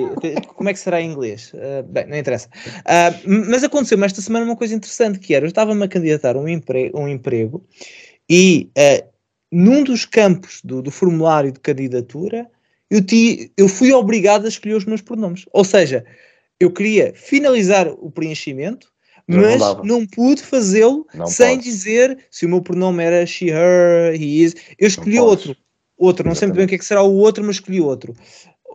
E isto para dizer que, mesmo sem querer entrar neste sistema, mesmo sem querer escolher pronomes, e, eu fui obrigado a. Claro. A opção claro. era não me candidatar ao emprego. Curiosamente, rejeitar-me de lá, mas, mas isso não interessa. Mas. Uh, Errado, se te identificasses como Xi, eras aceito. É pá, foi meti outro. Eu não sei o que é que era o outro, mas outro, outro pareceu-me bem. Uh, mas uh, sem querer aderir ao sistema, eu fui obrigado a aderir ao sistema. E muitas das, muitas das vezes é isso que está a passar. Uh, uh, por exemplo, eu deixei de usar uh, a expressão mankind. E não foi de forma propositada. Simplesmente deixei de usar. Deixei de usar porque saiu do meu léxico. E, e, e, houve uma intenção política de fazer essa palavra desaparecer. Particularmente vem de humankind, na verdade, é isso que estamos a falar. Pois, é, é, exato. Uh, uh, agora, até que ponto é que nós podemos. Man, a ideia de man é, é homem, por, por bem da palavra human, não é? Pois, eh, e há aquele, eh, aquele, aquele, aquele que disse uh, Amen and a woman, uh, pensando, pensando que Amen era referir-se ao homem. E, e, não, e não do latim. Agora, como é que nós fugimos disto? É, é difícil, é, é mais difícil do que parece, uh, principalmente, se calhar no caso do Desidério, no meio académico é muito complicado. Eu, eu, eu vivo no, no, no meio mais corporativo, mais de startups, é, é difícil é difícil. Eu já tive mais uh, formações de, de uh, diversidade e igualdade do que aulas de filosofia. Já tive mais de, tive dezenas, dezenas de, de, de formações. E algumas delas são obrigatórias, ou seja, uh, ou vais ou arriscas-te a perder o emprego. Também, desculpa interromper, também fazem aí na universidade, Desidério, também, tem, também és vítima de formações uh, de lavagem cerebral? Por, por, enquanto tenho conseguido safar dessas coisas, uh, mas não me safei de uma outra. Uh, uma vez que eu sou um é, obrigado também a preencher formulários, e os formulários, os burocratas, os burocratas são muito espertos no preenchimento de formulários. Até há pouco tempo eu não tinha raça, mas recentemente já tive que assumir que realmente tenho uma raça. Portanto, durante eh, vários anos. Qual é? Um Yorkshire, Yorkshire? Era apenas um ser humano, mas agora tenho raça. Portanto, eu tive, não, não tinha lá a opção de Yorkshire, senão seria a raça que eu teria escolhido, são praticamente simpáticos, mas tive que pôr lá uma raça qualquer que é uma coisa que sempre considerei profundamente ofensivo e profundamente deslocado. A que propósito é que uma pessoa vai dizer qual é a cor da pele dela, quer dizer, qual é a sua origem eh, étnica, quer dizer, se os, se os avós dele vieram de, da Índia ou da África ou da Austrália, que é que, como é que raio isso pode interessar a alguém? É? Uh, mas pronto, mas interessa, não é? Então, interessa, então, interessa mais do que nunca. E já agora, Gonçalo, não sei se tens uma coisa a acrescentar, ia passar a pergunta que fiz de como ultrapassar esta unanimidade, ia passá-la ao desidério, já agora dentro do contexto académico, nós conhecemos o contexto académico eh, português, eh, que tem, é sempre, como, como em tudo, uma, apenas um fraco exemplo daquilo que se passa. Eh, como é que é no Brasil? O Brasil tem uma tendência para, para emular aquilo que se passa nos Estados Unidos, é isso que se está a passar? Na, tem, na a sociedade brasileira é em grande parte uma sociedade que imita a sociedade norte-americana e talvez pela proximidade geográfica ou pela outras razões históricas, não sei quais são, o que, o que não deixa de ter a sua graça, não é? porque o discurso prima, principal uh, que se ouve muito aqui no Brasil é o discurso anticapitalista, portanto é uma coisa engraçada ao mesmo tempo copiar um país que supostamente seria o grande, o grande país capitalista do mundo. Uh, mas, uh, volta, quer dizer, a tua pergunta é muito importante, mas talvez eu possa dar uma orientação esperançosa. Por favor. Eu tenho esta preocupação porque eu tenho visto alguns dados empíricos que mostram profunda uh, o profundo desânimo dos, das camadas mais jovens de algumas sociedades, nomeadamente a sociedade portuguesa. Jovens de 17, 18, 20 anos, que sentem que simplesmente isto não vai dar certo e que não, não, não vem uma luz ao fundo do túnel. E eu quero dizer o seguinte, ok, quando nós não sabemos que vai dar certo, damos o nosso melhor porque não há outra coisa mais apropriada a fazer. Portanto, neste caso, o que é que nós podemos fazer? Bom, fazer um trabalho de qualidade, divulgar, ensinar às pessoas, procurar ser honesto, eh, procurar ser aberto, ser tolerante eh, e procurar fazer as pessoas compreender que estamos a entrar num domínio eh, que é previsível que seja a destruição da humanidade, porque nós não vamos resolver o problema do aquecimento global com sinalização da virtude. Nós não vamos conseguir resolver o problema da pobreza extrema, em que morrem 30 mil crianças por dia à fome. Nós não vamos resolver esse problema com sinalização de virtude. Nós não vamos rever o problema das pessoas que são discriminadas por questões raciais com sinalização de virtude no que respeita ao antirracismo. É, nós resolvemos esses problemas com seriedade, com estudo, com tolerância e, sobretudo, com a, a, convicção profunda de que todos nós, quando somos genuinamente honestos e procuramos ser genuinamente morais, a nossa primeira característica é a humildade moral. Nós não nos achamos a coisa mais moral do mundo, porque nenhum de nós consegue ser moralmente perfeito. E, portanto, quando nós ouvimos esse discurso da sinalização de virtude da pessoa que é moralmente superior e da pessoa que uh, se deita numa estrada e, e queima não sei o quê, contra não sei quantos, nós já sabemos que estamos a, a, a falar com um hipócrita. Portanto, não vale a pena perder tempo com essas pessoas, vale a pena nós tentarmos fazer associações e movimentos e publicações que sejam positivos e que contribuam para melhorar as coisas. A questão é que não há outra coisa a fazer. Agora, a dificuldade aqui, Diogo, é isso garante que vamos ser bem-sucedidos? Não. Bom, mas no século XVIII eles também não tinham garantido que conseguiam acabar com a tirania, e conseguiram, em grande parte, acabar com a tirania política. Não é? As sufragistas eh, britânicas não tinham garantia que conseguiam realmente eh, fazer valer o seu ponto de vista, mas conseguiram. Eh, no caso de John Stuart Mill, por exemplo, ele deu um contributo importante para isso, escrevendo um livro explicando por que razão é que a submissão das mulheres era uma coisa moralmente inadequada e politicamente eh, totalmente sem pés nem cabeça. Portanto, esse é o género de trabalho que cada um de nós pode fazer dentro da sua área da especialidade. e fazemos isso o melhor que podemos, o melhor que sabemos, com tolerância, com humildade, com paciência. É preciso ter muita paciência. mas qual é a alternativa? Vamos todos chorar as nossas mágoas e ler Schopenhauer? Não, mas há, de facto pode, eh, pode, há uma tendência mesmo para quem, eh, enfim, como é o meu caso, é que, que, acredita na liberdade individual de pensamento e de expressão, há uma tendência para quando se ultrapassa um certo limite, eh, quer de, de, de, de falta de moralidade, quer de falta de lógica, de querer uh, nós próprios uh, proibir esse tipo de atitude ou esse tipo de ideias de ser propagadas, não é? Uh, como, no fundo, a pergunta é, é, é, como equilibrar este respeito pela liberdade de pensamento da maioria, sendo que o pensamento da maioria tem tendência a não ser necessariamente certeiro, não é?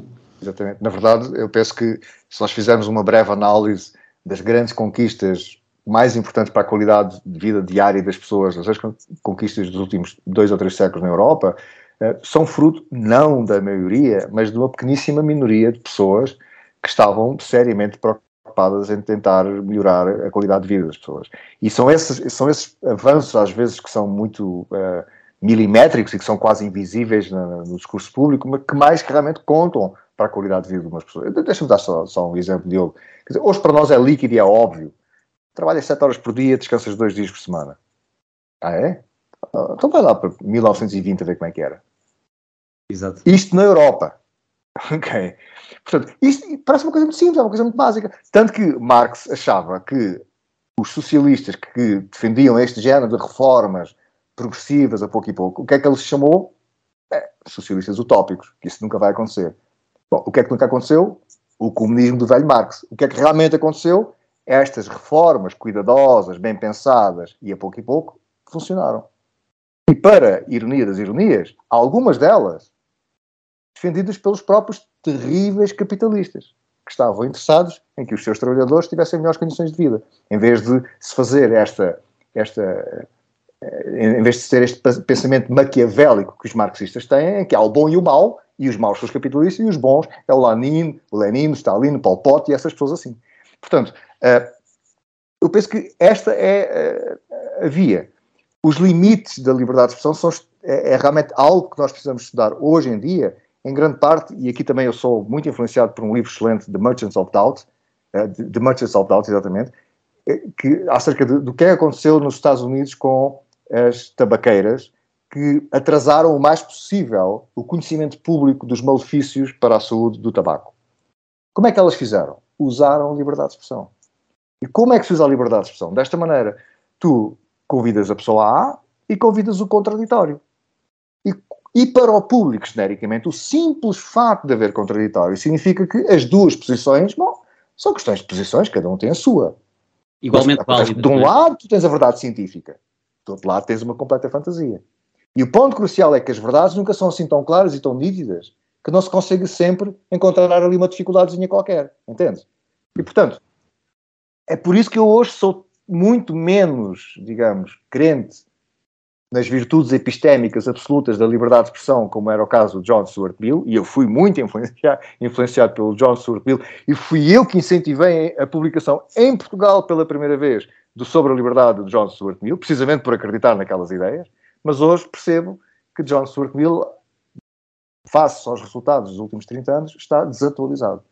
Ele pensava ingenuamente que basta dar liberdade de expressão e a verdade vem ao de cima. O que nós sabemos hoje é que, graças às manipulações uh, de, das, dos jornalistas e das televisões e dos políticos, as, as manipulações comunicativas, a liberdade de expressão não chega. É preciso haver aqui alguma maneira de garantir que é uma expressão de qualidade. E agora, claro, temos o grande problema que o Gonçalo ficou logo arrepiado assim que eu falei nisto, que é a quem é que vais dar esse controle?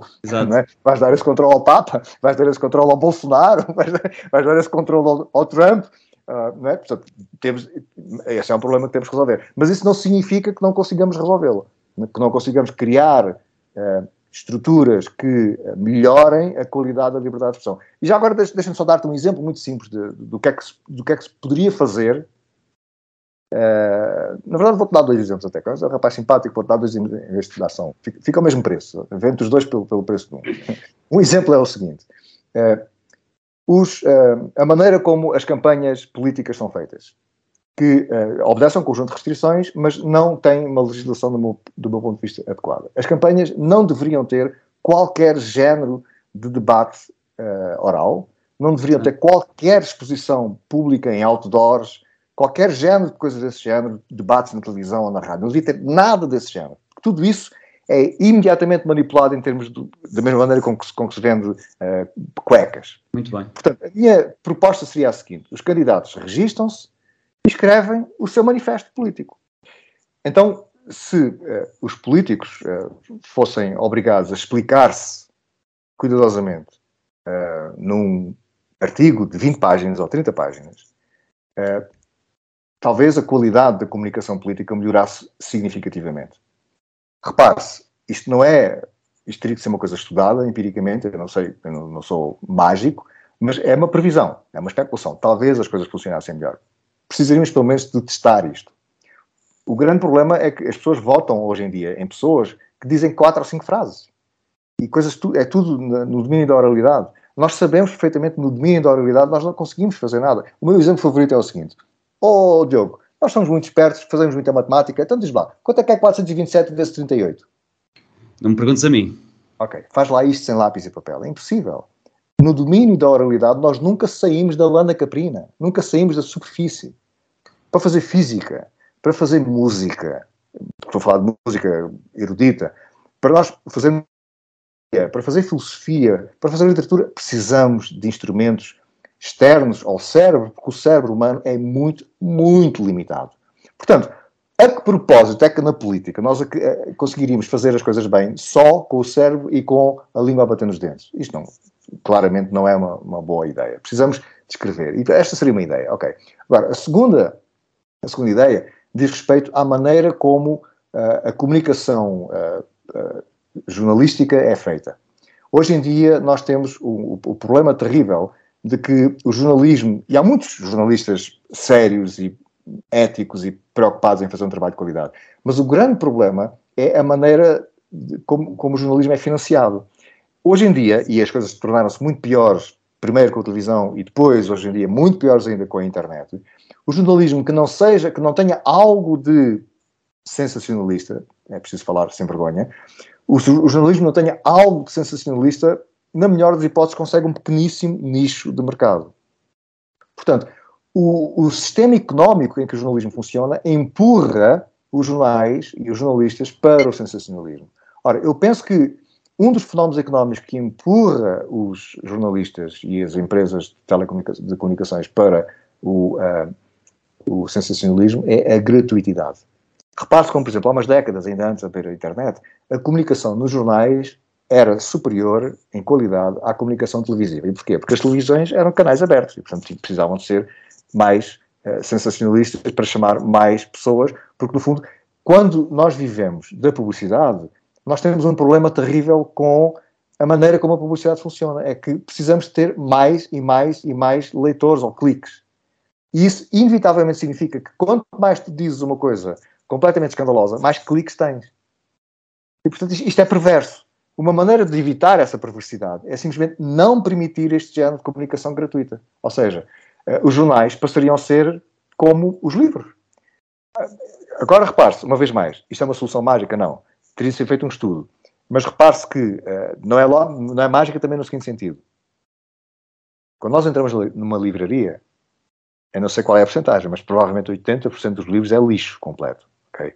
Mas a questão é que temos os outros 20% que são altamente informativos e que são fundamentais para a nossa qualidade de informação e essa é a nossa experiência de todos nós os três aqui, não é? Quer dizer, a grande parte do nosso conhecimento resulta de nós lermos bons livros, livros que nos esclarecem as coisas, que nos abrem mundos. Ora, isto não é dizer que todos os livros são dessa natureza, não é? Que, claro que a maior parte dos livros é uma porcaria. Mas a questão é que o rácio entre bons livros e livros maus é muito superior ao rácio de maus jornais e bons jornais. E eu penso que a razão disso é a razão económica. Mesmo quando os jornais eram eh, impressos e não exclusivamente ou quase exclusivamente na internet como hoje em dia, já tinham o mesmo problema porque os jornais já viviam em grande parte não do preço que o jornal custava, mas da publicidade que eles punham nas suas páginas. Portanto, a publicidade aqui é o nosso grande inimigo, digamos assim. E, portanto, Mas, uma maneira de evitar isto. Uh, Deixa-me só interromper para dizer. Uh, no caso dos canais públicos, em que não há essa necessidade de correr e servir a publicidade, essa qualidade não está necessariamente lá. Uh, eu, não. eu, não acho a RTP menos uh, sensacionalista do que, por exemplo, a SIC. E, e, pois não, pois não. Que não já precisa, existe um código deontológico, já existe uma ERC. Claro, mas, claro, mas é e, aí, e aí, em vez de servir os interesses do, dos cliques, serve os interesses do governo, ou seja, Claro. muda um interesse por outro. Claro, Nesse claro. Quando, quando, eu, não, não quando, vejo quando eu vivia em Londres, eu parei de ver a BBC e via o canal 4, que era privado, porque, uh, sobretudo, as notícias da BBC eram uma desgraça completa. E as notícias do canal 4 eram muito melhores, que é privado. Portanto, uh, a questão é: se tu tens um conjunto de canais sensacionalistas e depois vais fazer um canal que ainda por cima é do Estado e que não se rege por normas apropriadas, então o que ele vai fazer é, por um lado, concorrer com o sensacionalismo dos canais privados e, por outro lado, servir o Estado e servir os idiotas, que o idiota qualquer que na altura é primeiro-ministro, é uma coisa qualquer género, e que nomeia as pessoas que, que estão lá. Portanto, isto é uma situação diferente da situação em que seria feita uma legislação cuidadosa, em que simplesmente não seria mais possível vender uh, informação uh, por via da publicidade. A pessoa quer informação, precisa pagá-la. Este é um primeiro aspecto. Um segundo aspecto, e só para terminar, um segundo aspecto é que, uh, nos, sobretudo nos últimos 20 ou 30 anos, nós uh, assistimos à, à informação que se tornou entretenimento. E isso precisava ser legislado e precisa acabar. A informação tem que ser uma coisa séria, temos que ouvir a informação com a mesma seriedade com que ouvimos o nosso médico quando fazemos um exame e a qualquer coisa correu mal no exame e o médico diz: é pá, você está aqui com um problema uh, muito sério. Nós temos que dissociar o entretenimento frívolo. O entretenimento em si não tem problema nenhum, é ótimo, a gente gosta de entretenimento, eu gosto de ir à praia, gosto de ir à montanha, fazer, andar de bicicleta, fazer essas coisas todas, tudo bem, não tem problema, ver cinema, contar uma andota, porreiro. Mas enquanto nós não dissociarmos completamente a frivolidade associada ao entretenimento das notícias, inevitavelmente tens notícias igualmente frívolas e com o mesmo estado de espírito. Como é que essa legislação se ia distinguir do atual código deontológico, da atual entidade reguladora? Bom, a, a, a, o código deontológico atual, ou a entidade reguladora, atual, tem pé, os pés e as mãos atadas devido à estrutura económica em que as coisas funcionam. Não, não te adianta nada tu chegares aqui e dizer, não, você agora não pode dar notícias sensacionalistas. Bom, eh, quer dizer, tu não dás, mas o outro dá, e, e o outro vai ter mais cliques do que tu, e portanto tu tens que correr atrás também. Não, não, simplesmente a estrutura económica não funciona. Uh, a estrutura económica, há muitos problemas na estrutura económica, eh, e vocês sabem disso uh, tão bem quanto eu, mas há muitos problemas com a estrutura económica de, das revistas académicas.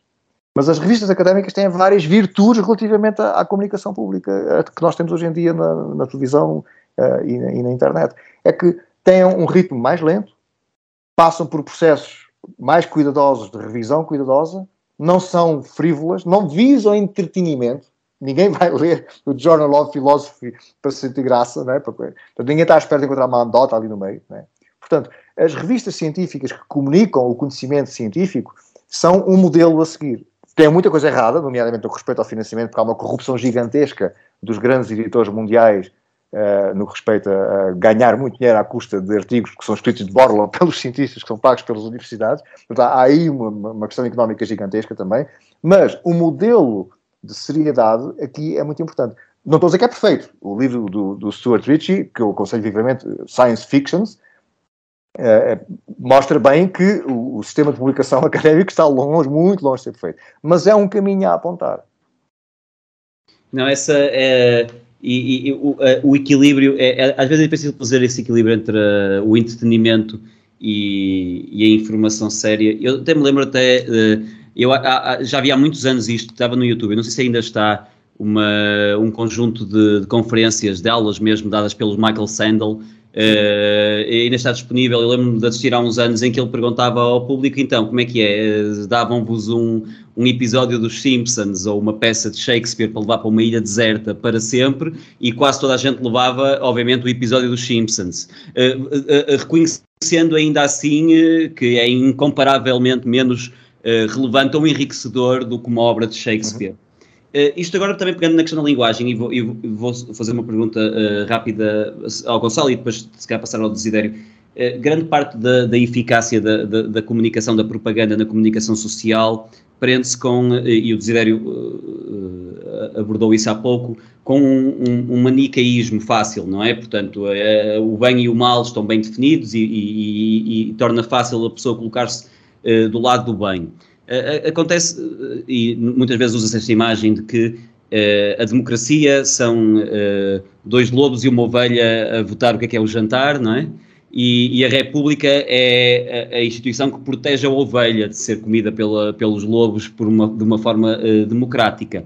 O que nos acontece hoje em dia é que uh, essa, essa proteção do indivíduo perante a unanimidade generalizada não, não, está, uh, não está a acontecer uh, de todo, pelo contrário, as instituições parecem estar a castigar a dissensão.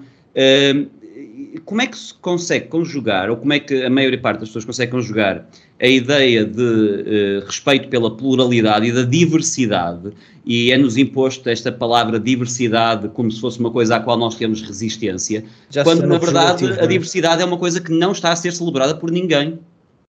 Não, a diversidade intelectual não é, uh, não, não, não é todo, uh, e, e, muitos canais, canais de televisão, jornais, uh, estão, estão apenas dependentes de uma, uma única opinião.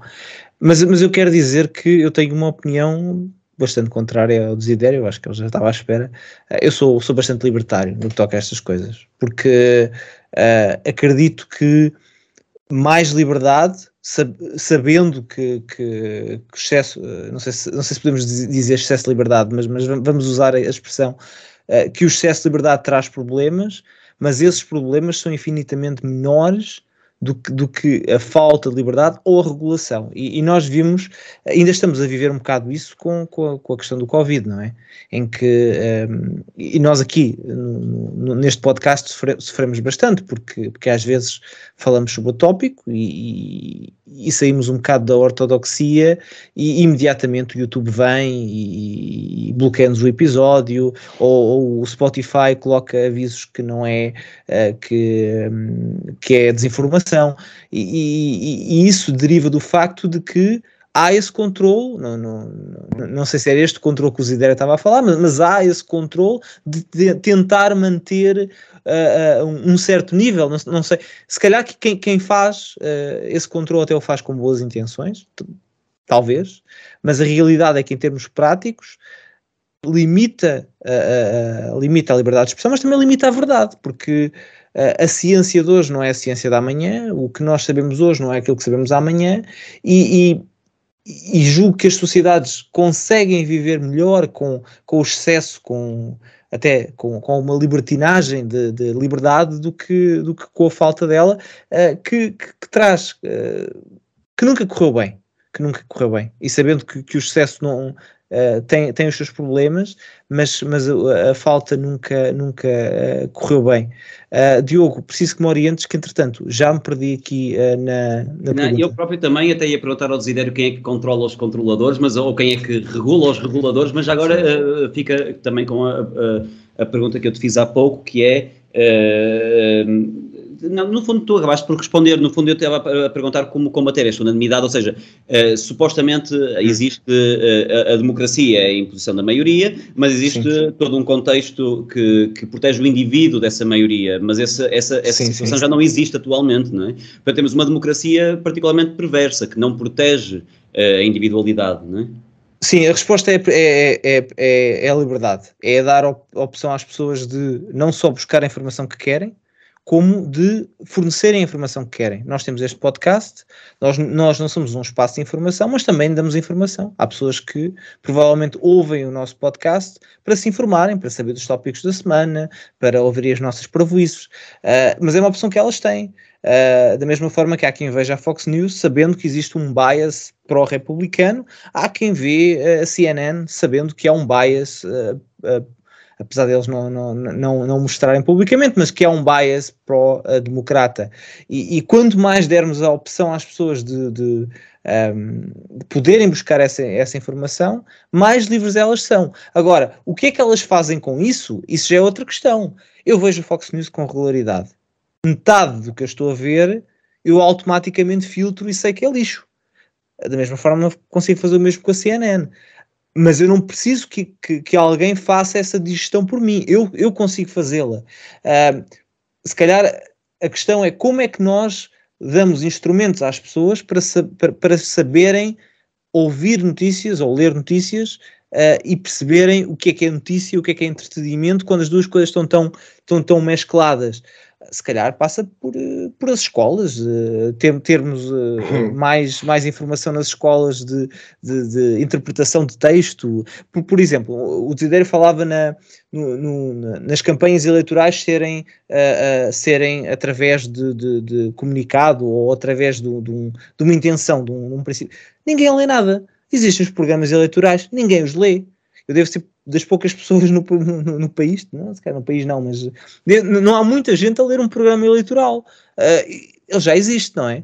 E, e, e, para, e para além disso, estragar-me-ia imenso a, a, a, o divertimento que eu tenho com, com os debates, mas, mas uh, é, uh, e o Diogo, é o Diogo também. Eu, eu é gostei, gostei, gostei particularmente, Gonçalo, de te ver cair na armadilha em que quase todas as pessoas caem quando se discute essas imensas dificuldades que nós, nós enfrentamos, que é a solução é a escola. E eu costumo sempre dizer no gozo, o problema é a escola. mas é o problema ser a escola é que se calhar a solução também é. Talvez, mas a questão é que a escola não é a solução de nada, não é? porque a escola, eh, na verdade, uma das grandes preocupações, e já que tu és um, um admirador óbvio da posição de John Stuart Mill, da posição extremamente radical dele a favor da liberdade de expressão, Uh, geralmente as pessoas param de ler no segundo capítulo, é? as pessoas leem o primeiro capítulo sobre a liberdade do John Stuart Mill, que é, estabelece os princípios genéricos, digamos assim, e depois o segundo capítulo, que na verdade é mais de metade do livro, sobre especificamente a liberdade de expressão. E param ali. É uma pena não, não continuarem a ler para os outros capítulos, porque nos outros capítulos é sobre a liberdade noutras esferas humanas importantes. E um dos capítulos que seria mais, na verdade é uma parte de um capítulo, não é um capítulo completo, uma das partes mais importantes que, que seria das pessoas lerem é o que ele escreve acerca do ensino E eu, quer dizer, se Mil agora voltasse ao mundo e olhasse para a maneira como nós fazemos o ensino, ele ficaria absolutamente horrorizado. Porque o grande problema dele era haver ensino que estivesse nas mãos do, do Estado, que é exatamente o que nós temos hoje em dia. O ensino está todo, direto ou indiretamente, nas mãos do Estado. E, isto, e ele achava que isso era extremamente perigoso para a tirania. Porque, precisamente, claro, eh, quem controla os controladores, como estava o Diogo a perguntar, é? o problema é esse, não é? Quer dizer, se a educação está, é, é, é, extrema, é, extraordinariamente monolítica, com programas nacionais e exames iguais para toda a gente, e programas todos iguais, e os cursos todos, são todos iguais, e as coisas são todas cada vez mais iguais, alguém controla o igual. É, é igual de acordo com quem e para que lado. É igual para que lado. É? Hoje em dia, qualquer pessoa que faça uh, uma, um estudo uh, na universidade, uh, na área das ciências humanas, é muito difícil a pessoa não sair de lá com o discurso uh, marxista, basicamente, anticapitalista. É extremamente difícil. A não sei que a pessoa já tivesse uma certa ideia. Mas se a pessoa já tinha uma certa ideia, provavelmente desiste do curso a meio porque não tem mais paciência para aturar aquele discurso idiota, não é? Portanto, uh, e, portanto, é, é por isso que a solução não pode ser as escolas. É, mas já agora, mas deixa eh, aproveitar a tua, a tua provocação, Gonçalo, para dizer: eu compreendo o teu ponto de vista. Eu, tive, eu partilhei o teu ponto de vista durante décadas. Uh, e foi o Merchants of Doubt que me fez mudar, mudar de posição. Realmente eu fiquei impressionadíssimo ao ler o livro e perceber como a liberdade de expressão pode ter este efeito perverso. E a mesma coisa, depois apercebi-me que acontece exatamente a mesma coisa em alguns aspectos da filosofia. Por exemplo, na Stanford Encyclopedia of Philosophy, que é uma das obras de referência online, curiosamente, da, da filosofia contemporânea, é uma excelente enciclopédia de filosofia em muitos aspectos, mas é muito desequilibrada, porque uh, são artigos escritos por um autor e, portanto, é claro, evidentemente depende uh, do próprio autor. Tem artigos melhores, tem artigos piores, etc. Tem um artigo uh, sobre pornografia que é extraordinariamente enganador, porque precisamente ao fazer aquela ideia, temos aqui esta ideia, temos aqui o contraditório, temos aqui esta ideia, temos aqui o contraditório, coloca tudo ao mesmo, ao mesmo nível, ideias perfeitamente razoáveis, com ideias completamente ridiculamente estúpidas, e que simplesmente se fossem racistas não estavam lá porque a pessoa tinha vergonha de pôr aquilo lá, se fossem nazis, por exemplo. De maneira que eu dou-me conta, subitamente dei-me conta, depois de ler o Merchants of Doubt, de que nós fazemos uma espécie de uma pré-censura na filosofia e provavelmente em muitas outras áreas, claramente nós já temos, de qualquer maneira, limites à liberdade de expressão. Há certas coisas que tu não podes fazer, Gonçalo. Tu não podes ir aqui para o teu podcast e dizer: olha, a conta do banco do Desidério é número tal tal, a password para entrar no banco é tal e tal. Bom, isso é liberdade de expressão no certo sentido, mas é a liberdade de expressão mal usada. Ora, a liberdade de expressão é, precisa de ser bem usada. Nós precisamos. Há, há uma certa ilusão dos libertários. Eu não gosto nada de usar ários ou ismos ou coisas assim, porque faz imediatamente pensar, faz imediatamente as pessoas identificar-se com uma espécie de uma equipa de futebol. Eu acho que isso é péssimo para a saúde mental e para, para, para a qualidade pública da discussão.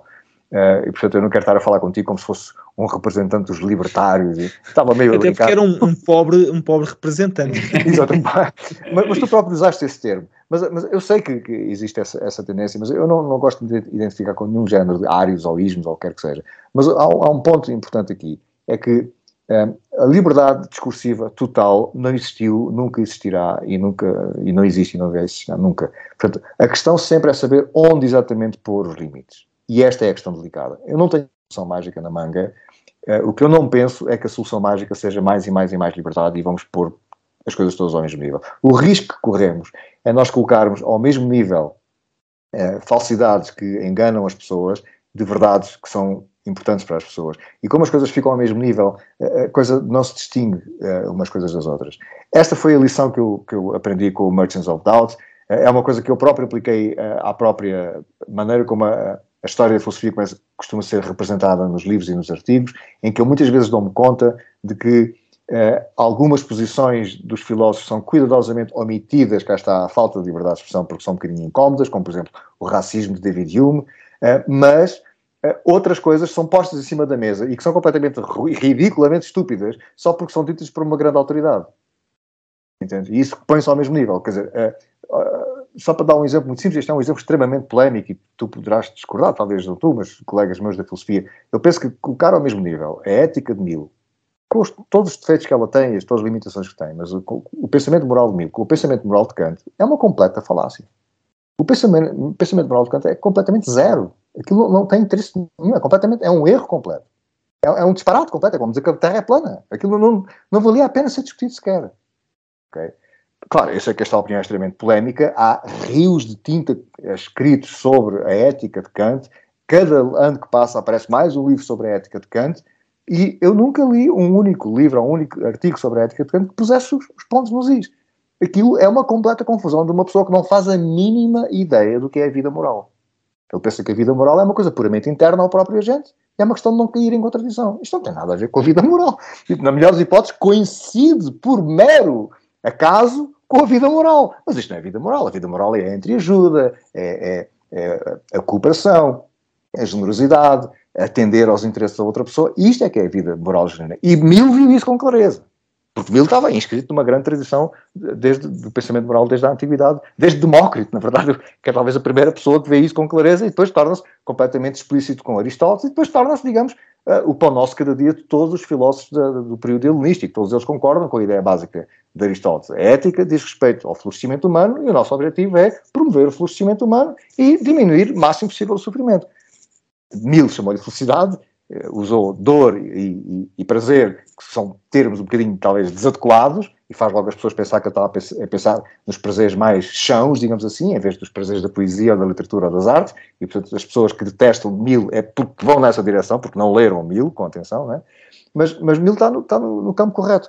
Agora, Kant é um completo, uma completa desgraça. E ao colocar, quando ensinas ética aos alunos, ao colocar as duas coisas no mesmo patamar, que é uma coisa que eu até faço, quer dizer, não, tudo bem, mas é enganador, entende? É enganador porque as duas coisas não estão no mesmo patamar. É como estás a colocar, sei lá, uh, um, uh, uh, o Mein Kampf no mesmo patamar do, do, dos Federalist Papers, por exemplo. Uhum tem nada uma coisa a ver com a outra, percebe?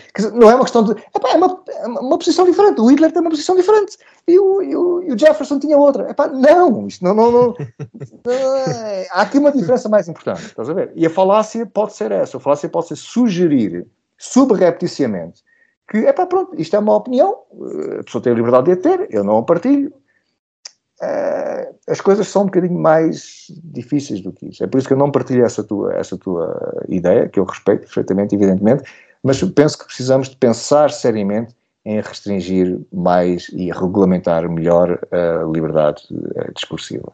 Na prática, na eh, prática. De uma maneira ainda muito mais, mais sintética, dizer o seguinte: o contrapeso que nós precisamos aqui é o contrapeso de Clifford. Clifford viu isso com muita clareza. É responsabilidade. Ele, ele não usava essa expressão, não é? responsabilidade epistémica. Ou seja, exigir dos agentes comunicativos responsabilidade epistémica. Onde é que estão as provas que sustentam aquilo que eles dizem? Aquilo que ele está a dizer é uma mera hipótese, é uma especulação, é realmente uma prova científica? Há uma prova científica? Essa responsabilidade epistémica é o que deve ser uh, exigido. Portanto, não se trata propriamente de um sensor que vai ver se tu falas uma coisa mais neira qualquer do Covid, que é o que faz o YouTube, não é? É uma coisa algorítmica, automática, ele põe um, uma inteligência artificial a ouvir as coisas que tu dizes, diz mais neirada qualquer do Covid, puma, lá fica o vosso episódio, fica, fica cancelado no YouTube. Pois, é? já nem sequer, já, eu acho que nem sequer tem a ver com a opinião em si, eu acho que já certas palavras-chave já... Sim, sim, sim. Já, já, já me aconteceu a mesma coisa, repara, eu, eu coloquei uma fotografia do Mussolini, e uma citação do Mussolini no meu Facebook. Foi imediatamente, foi imediatamente bloqueado Surreal. pelo Facebook. Mas, em alternativa, em alternativa uh, com liberdade de expressão total, uh, existe, uh, segundo eu percebi, corrijo-me se estiver errado, Desidério, uma equivalência de, de, ideias, uma equivalência de opiniões que, na tua opinião, não deveria existir porque elas não são equivalentes. quem é que determina essa hierarquia de importância ou de moralidade de ideias? Eh, não há perigo de, seguindo essa lógica, entrarmos em uh, uh, falácias como, por exemplo, o discurso de ódio para justificar claro, claro, a, a claro, há esse perigo. Eu, penso que, eu penso que a, resposta mais importante aqui foi por isso que eu depois falei de Clifford, é a importância das provas. é perguntar onde é que estão as provas, quais são as provas. Nós temos muita tendência para ver as coisas em termos de ismos e de pessoas. Então, Uh, ainda recentemente, acaba de ser publicado a última, a nova edição, com, com Gonçalo, uh, não sei se terá lido a anterior, o, o, livro importante Animal Liberation de Peter Singer. Né? Foi publicado originalmente em 1973. Ele agora estava, estava a fazer uma nova reedição com dados empíricos atualizados. Descobriu que, bom, era melhor escrever um livro novo e ele acabou por escrever um livro novo, agora chama-se Animal Liberation Now. O livro é uma bomba, aconselho vivamente. É, o Peter Singer está em forma E, claro, eu percebo porque é que ele teve que escrever um livro novo, porque realmente as coisas, do ponto de vista da informação empírica, mudaram radicalmente uh, e, portanto, ele precisava de ter. Não era só uma questão de, uh, uh, digamos, atualizar um ou outro dado empírico aqui ou lá. O livro é excelente. Mas repare-se o, que acontece com, com a, diferença entre apresentar as ideias com esse cuidado epistémico que nós vemos no caso, no caso do Peter Singer e simplesmente aderir a uma a um, a um ismo qualquer. O, o que nós precisamos é das provas.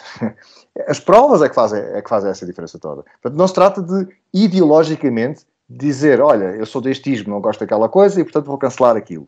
Não, trata-se de ver quais são as provas. E, e trata-se de ver quais são aquelas uh, uh, ideias que, se forem falsas, se corre o risco sério de serem profundamente danosas. Agora, compare isto com como aconteceu com, com o Mussolini. Eu nem sequer estava, evidentemente, a, a, a passar a mão no pelo à, à besta do Mussolini. É? Eu estava simplesmente a dar um exemplo de como um certo tipo de pensamento é o pensamento Mussolini, sem que as pessoas se apercebam hoje em dia, nomeadamente esse pessoal gosta muito de cancelar os outros, etc. Ora bem, o Facebook não viu nada disso, só viu simplesmente ali uma citação do Mussolini. O Mussolini decidiu cancelar. Portanto, o ponto crucial aqui é que, bom, porque é que isto está errado? Porque é feito de uma maneira mente capta. No caso do Facebook, eles não querem saber nada, eles só querem sinalizar a virtude que eles realmente andam cuidadosamente à procura da, desinformação, coisa que não andam, não é? É só para fingir que andam. Mas o, o contrapeso que nós precisamos aqui é a reflexão cuidadosa e é a procura de provas. E parar com esta ideia de atribuir coisas a pessoas. Quer dizer, uh, uh, estava eu a dizer, depois perdi-me um bocadinho, mas estava eu a dizer, quando saiu o livro do Peter Singer, eu li uma recensão tão pobrezinha, mas tão pobrezinha, de um colega meu, uh, de outro país, não me lembro qual, uh, porque ele vê tudo em termos de ismos. Então ele, ele não foi capaz de ler o livro pelo seu próprio mérito. Ele leu o livro em termos. O Peter Singer é um consequencialista. Do ponto de vista do consequencialismo, nós vemos isto. Do ponto de vista do deontologismo, nós vemos aquilo. Do ponto de vista do não sei queísmo, nós vemos aquilo. Ele não foi simplesmente capaz de entender o livro. É inacreditável como isto funciona como um filtro. Entende? Um filtro. Em vez de ele ter perguntado, ok, quais são as teses e onde é que estão as provas? Isto é a única coisa que conta quando se lê um livro, ok? Qual é a tese do autor onde é que estão as provas? Como é que ele prova aquilo que diz? É? É uma afirmação empírica. Se é uma afirmação empírica, precisa de provas empíricas. É uma afirmação conceptual, filosófica, precisa de argumentos filosóficos. É uma afirmação matemática, precisa de provas, demonstrações da matemática. As coisas são muito simples nesse aspecto. Mas as pessoas não, tendem a não ver isto deste modo. É só em termos de ismos. E aí é, é que, aliás, é uma coisa curiosa com a inteligência, esta fantasiosa inteligência artificial contemporânea, cá por aí, no o chat, GTP ou GPT, ou lá como é que se chama, Uh, que eu já fiz algumas perguntas. Eu, eu uso aquilo como ferramenta, de trabalho que funciona razoavelmente para fazer algumas coisas. Mas é muito curioso que, quando se faz qualquer pergunta um bocadinho mais profunda, aquilo responde exatamente como um aluno mente capto. Exato. Ou seja, ele faz um resumo cinzentão do que está por aí publicado. Exato. Se, o que está por aí publicado dissesse que talvez a, Terra seja plana, ele diria: Bom, há, há, pessoas que dizem que a Terra é redonda, mas atenção, há também a posição de que a Terra é plana e é preciso não sermos precipitados aqui. Então, aquilo é, é, é, é a completa mediania da estupidez humana. Porque eles apanharam a internet inteira e portanto, fazem um resumo da internet inteira. E, portanto, não admira que grande parte desse resumo é uma completa estupidez. Não é? Uh, e, portanto, uh, bom, ok, eu não tenho solução para isto, mas. Uh, Uh, eu acho que o simples facto de existirem coisas como o vosso podcast é, é, uma, é, uma, é um bom passo nessa direção. Uh, nós precisamos de compreender melhor as, as, falácias da comunicação pública, como a, a comunicação uh, tóxica que nós temos hoje em dia pode fazer as pessoas construir, ter uma visão do mundo que é completamente distorcida relativamente à realidade do mundo. no caso da guerra da Ucrânia, da Ucrânia tive essa, essa experiência também. Ao traduzir o livro do Owens, sobre a guerra da Ucrânia, que foi agora recentemente publicado, e é um excelente livro, publicado agora nas edições 70, eh, eu tive, quer dizer, eu parecia que estava a ler acerca de uma outra guerra que eu não conhecia. Porque a desinformação que nós temos nos meios de comunicação, a não ser que a pessoa seja um pouco mais cuidadosa, mas eu, quer dizer, o meu trabalho não é esse, porque eu leio basicamente aquelas coisas que aparecem por aí nos jornais chamados de referência, e a desinformação com que uma pessoa fica acerca do que é que está a acontecer, mesmo em termos factuais, quer dizer, quantos soldados é que já morreram? Quantos soldados é que estão envolvidos? Que armamento é que eles estão a usar? Mesmo essas coisas factuais muito simples, uma pessoa não sabe nada. Talvez escavando na Newsweek ou uma coisa qualquer, ou, ou na CNN, talvez escavando, se encontra essa informação. Mas assim, para o leitor casual, essa informação não se encontra. Ao passo que, ao ler um livro, tu encontras um conjunto de informação de qualidade é, que, é, que, é, incomparável com aquilo que se vê nas televisões ou aquilo que se vê na internet. Portanto, eis o que eu tenho construtivo a dizer. Precisamos de melhorar a qualidade da nossa comunicação. Como é que isso se faz? A solução é o Gonçalo. O Gonçalo é que sabe. Bem, eu espero que haja soluções melhores do, é. que, do que o Gonçalo, porque. Opa, é com muita tristeza que eu vou ter que, que, que, que terminar o programa. E, e, digo isto porque realmente havia aqui uma série de questões, e, e quando nós nos pomos a refletir, eh, cada vez que levantamos uma pedra, sai de lá, saem de lá mais quatro ou cinco, e portanto eh, é com muita pena que, que tenho que terminar esta conversa enriquecedora com a promessa eh, para os ouvintes e ao Desidério de que, de que o Desidério estará de volta e que, e que esta conversa terá continuidade, porque de facto estamos aqui um bocadinho reféns do tempo, mas não podemos estar e, e, e prometemos trazê-lo de volta para, para, explorarmos mais estas questões. Eu não sei se mais algum de vocês tem alguma coisa a, a acrescentar. Eu, pessoalmente, quero agradecer imenso ao Desidério a, a, sua presença. Foi um prazer imenso conhecer-te, Desidério, e foi uma conversa uh, profundamente enriquecedora. Tenho a certeza que para os nossos uh, ouvintes também. E, portanto, fica já aqui o convite de forma aberta uh, a que regresse a esse podcast, porque a tua companhia foi, foi fantástica e, e, terá, e terá de ser repetido. Deixa-me só dizer, deixa-me só dizer que, que fiquei eh, com uma genuína eh, inveja do, dos alunos do Desidério, porque uh, eu era capaz de ter um, um, uma destas todas as semanas. Eu, eu julgo tu de vez em quando às cursos online, Desidério.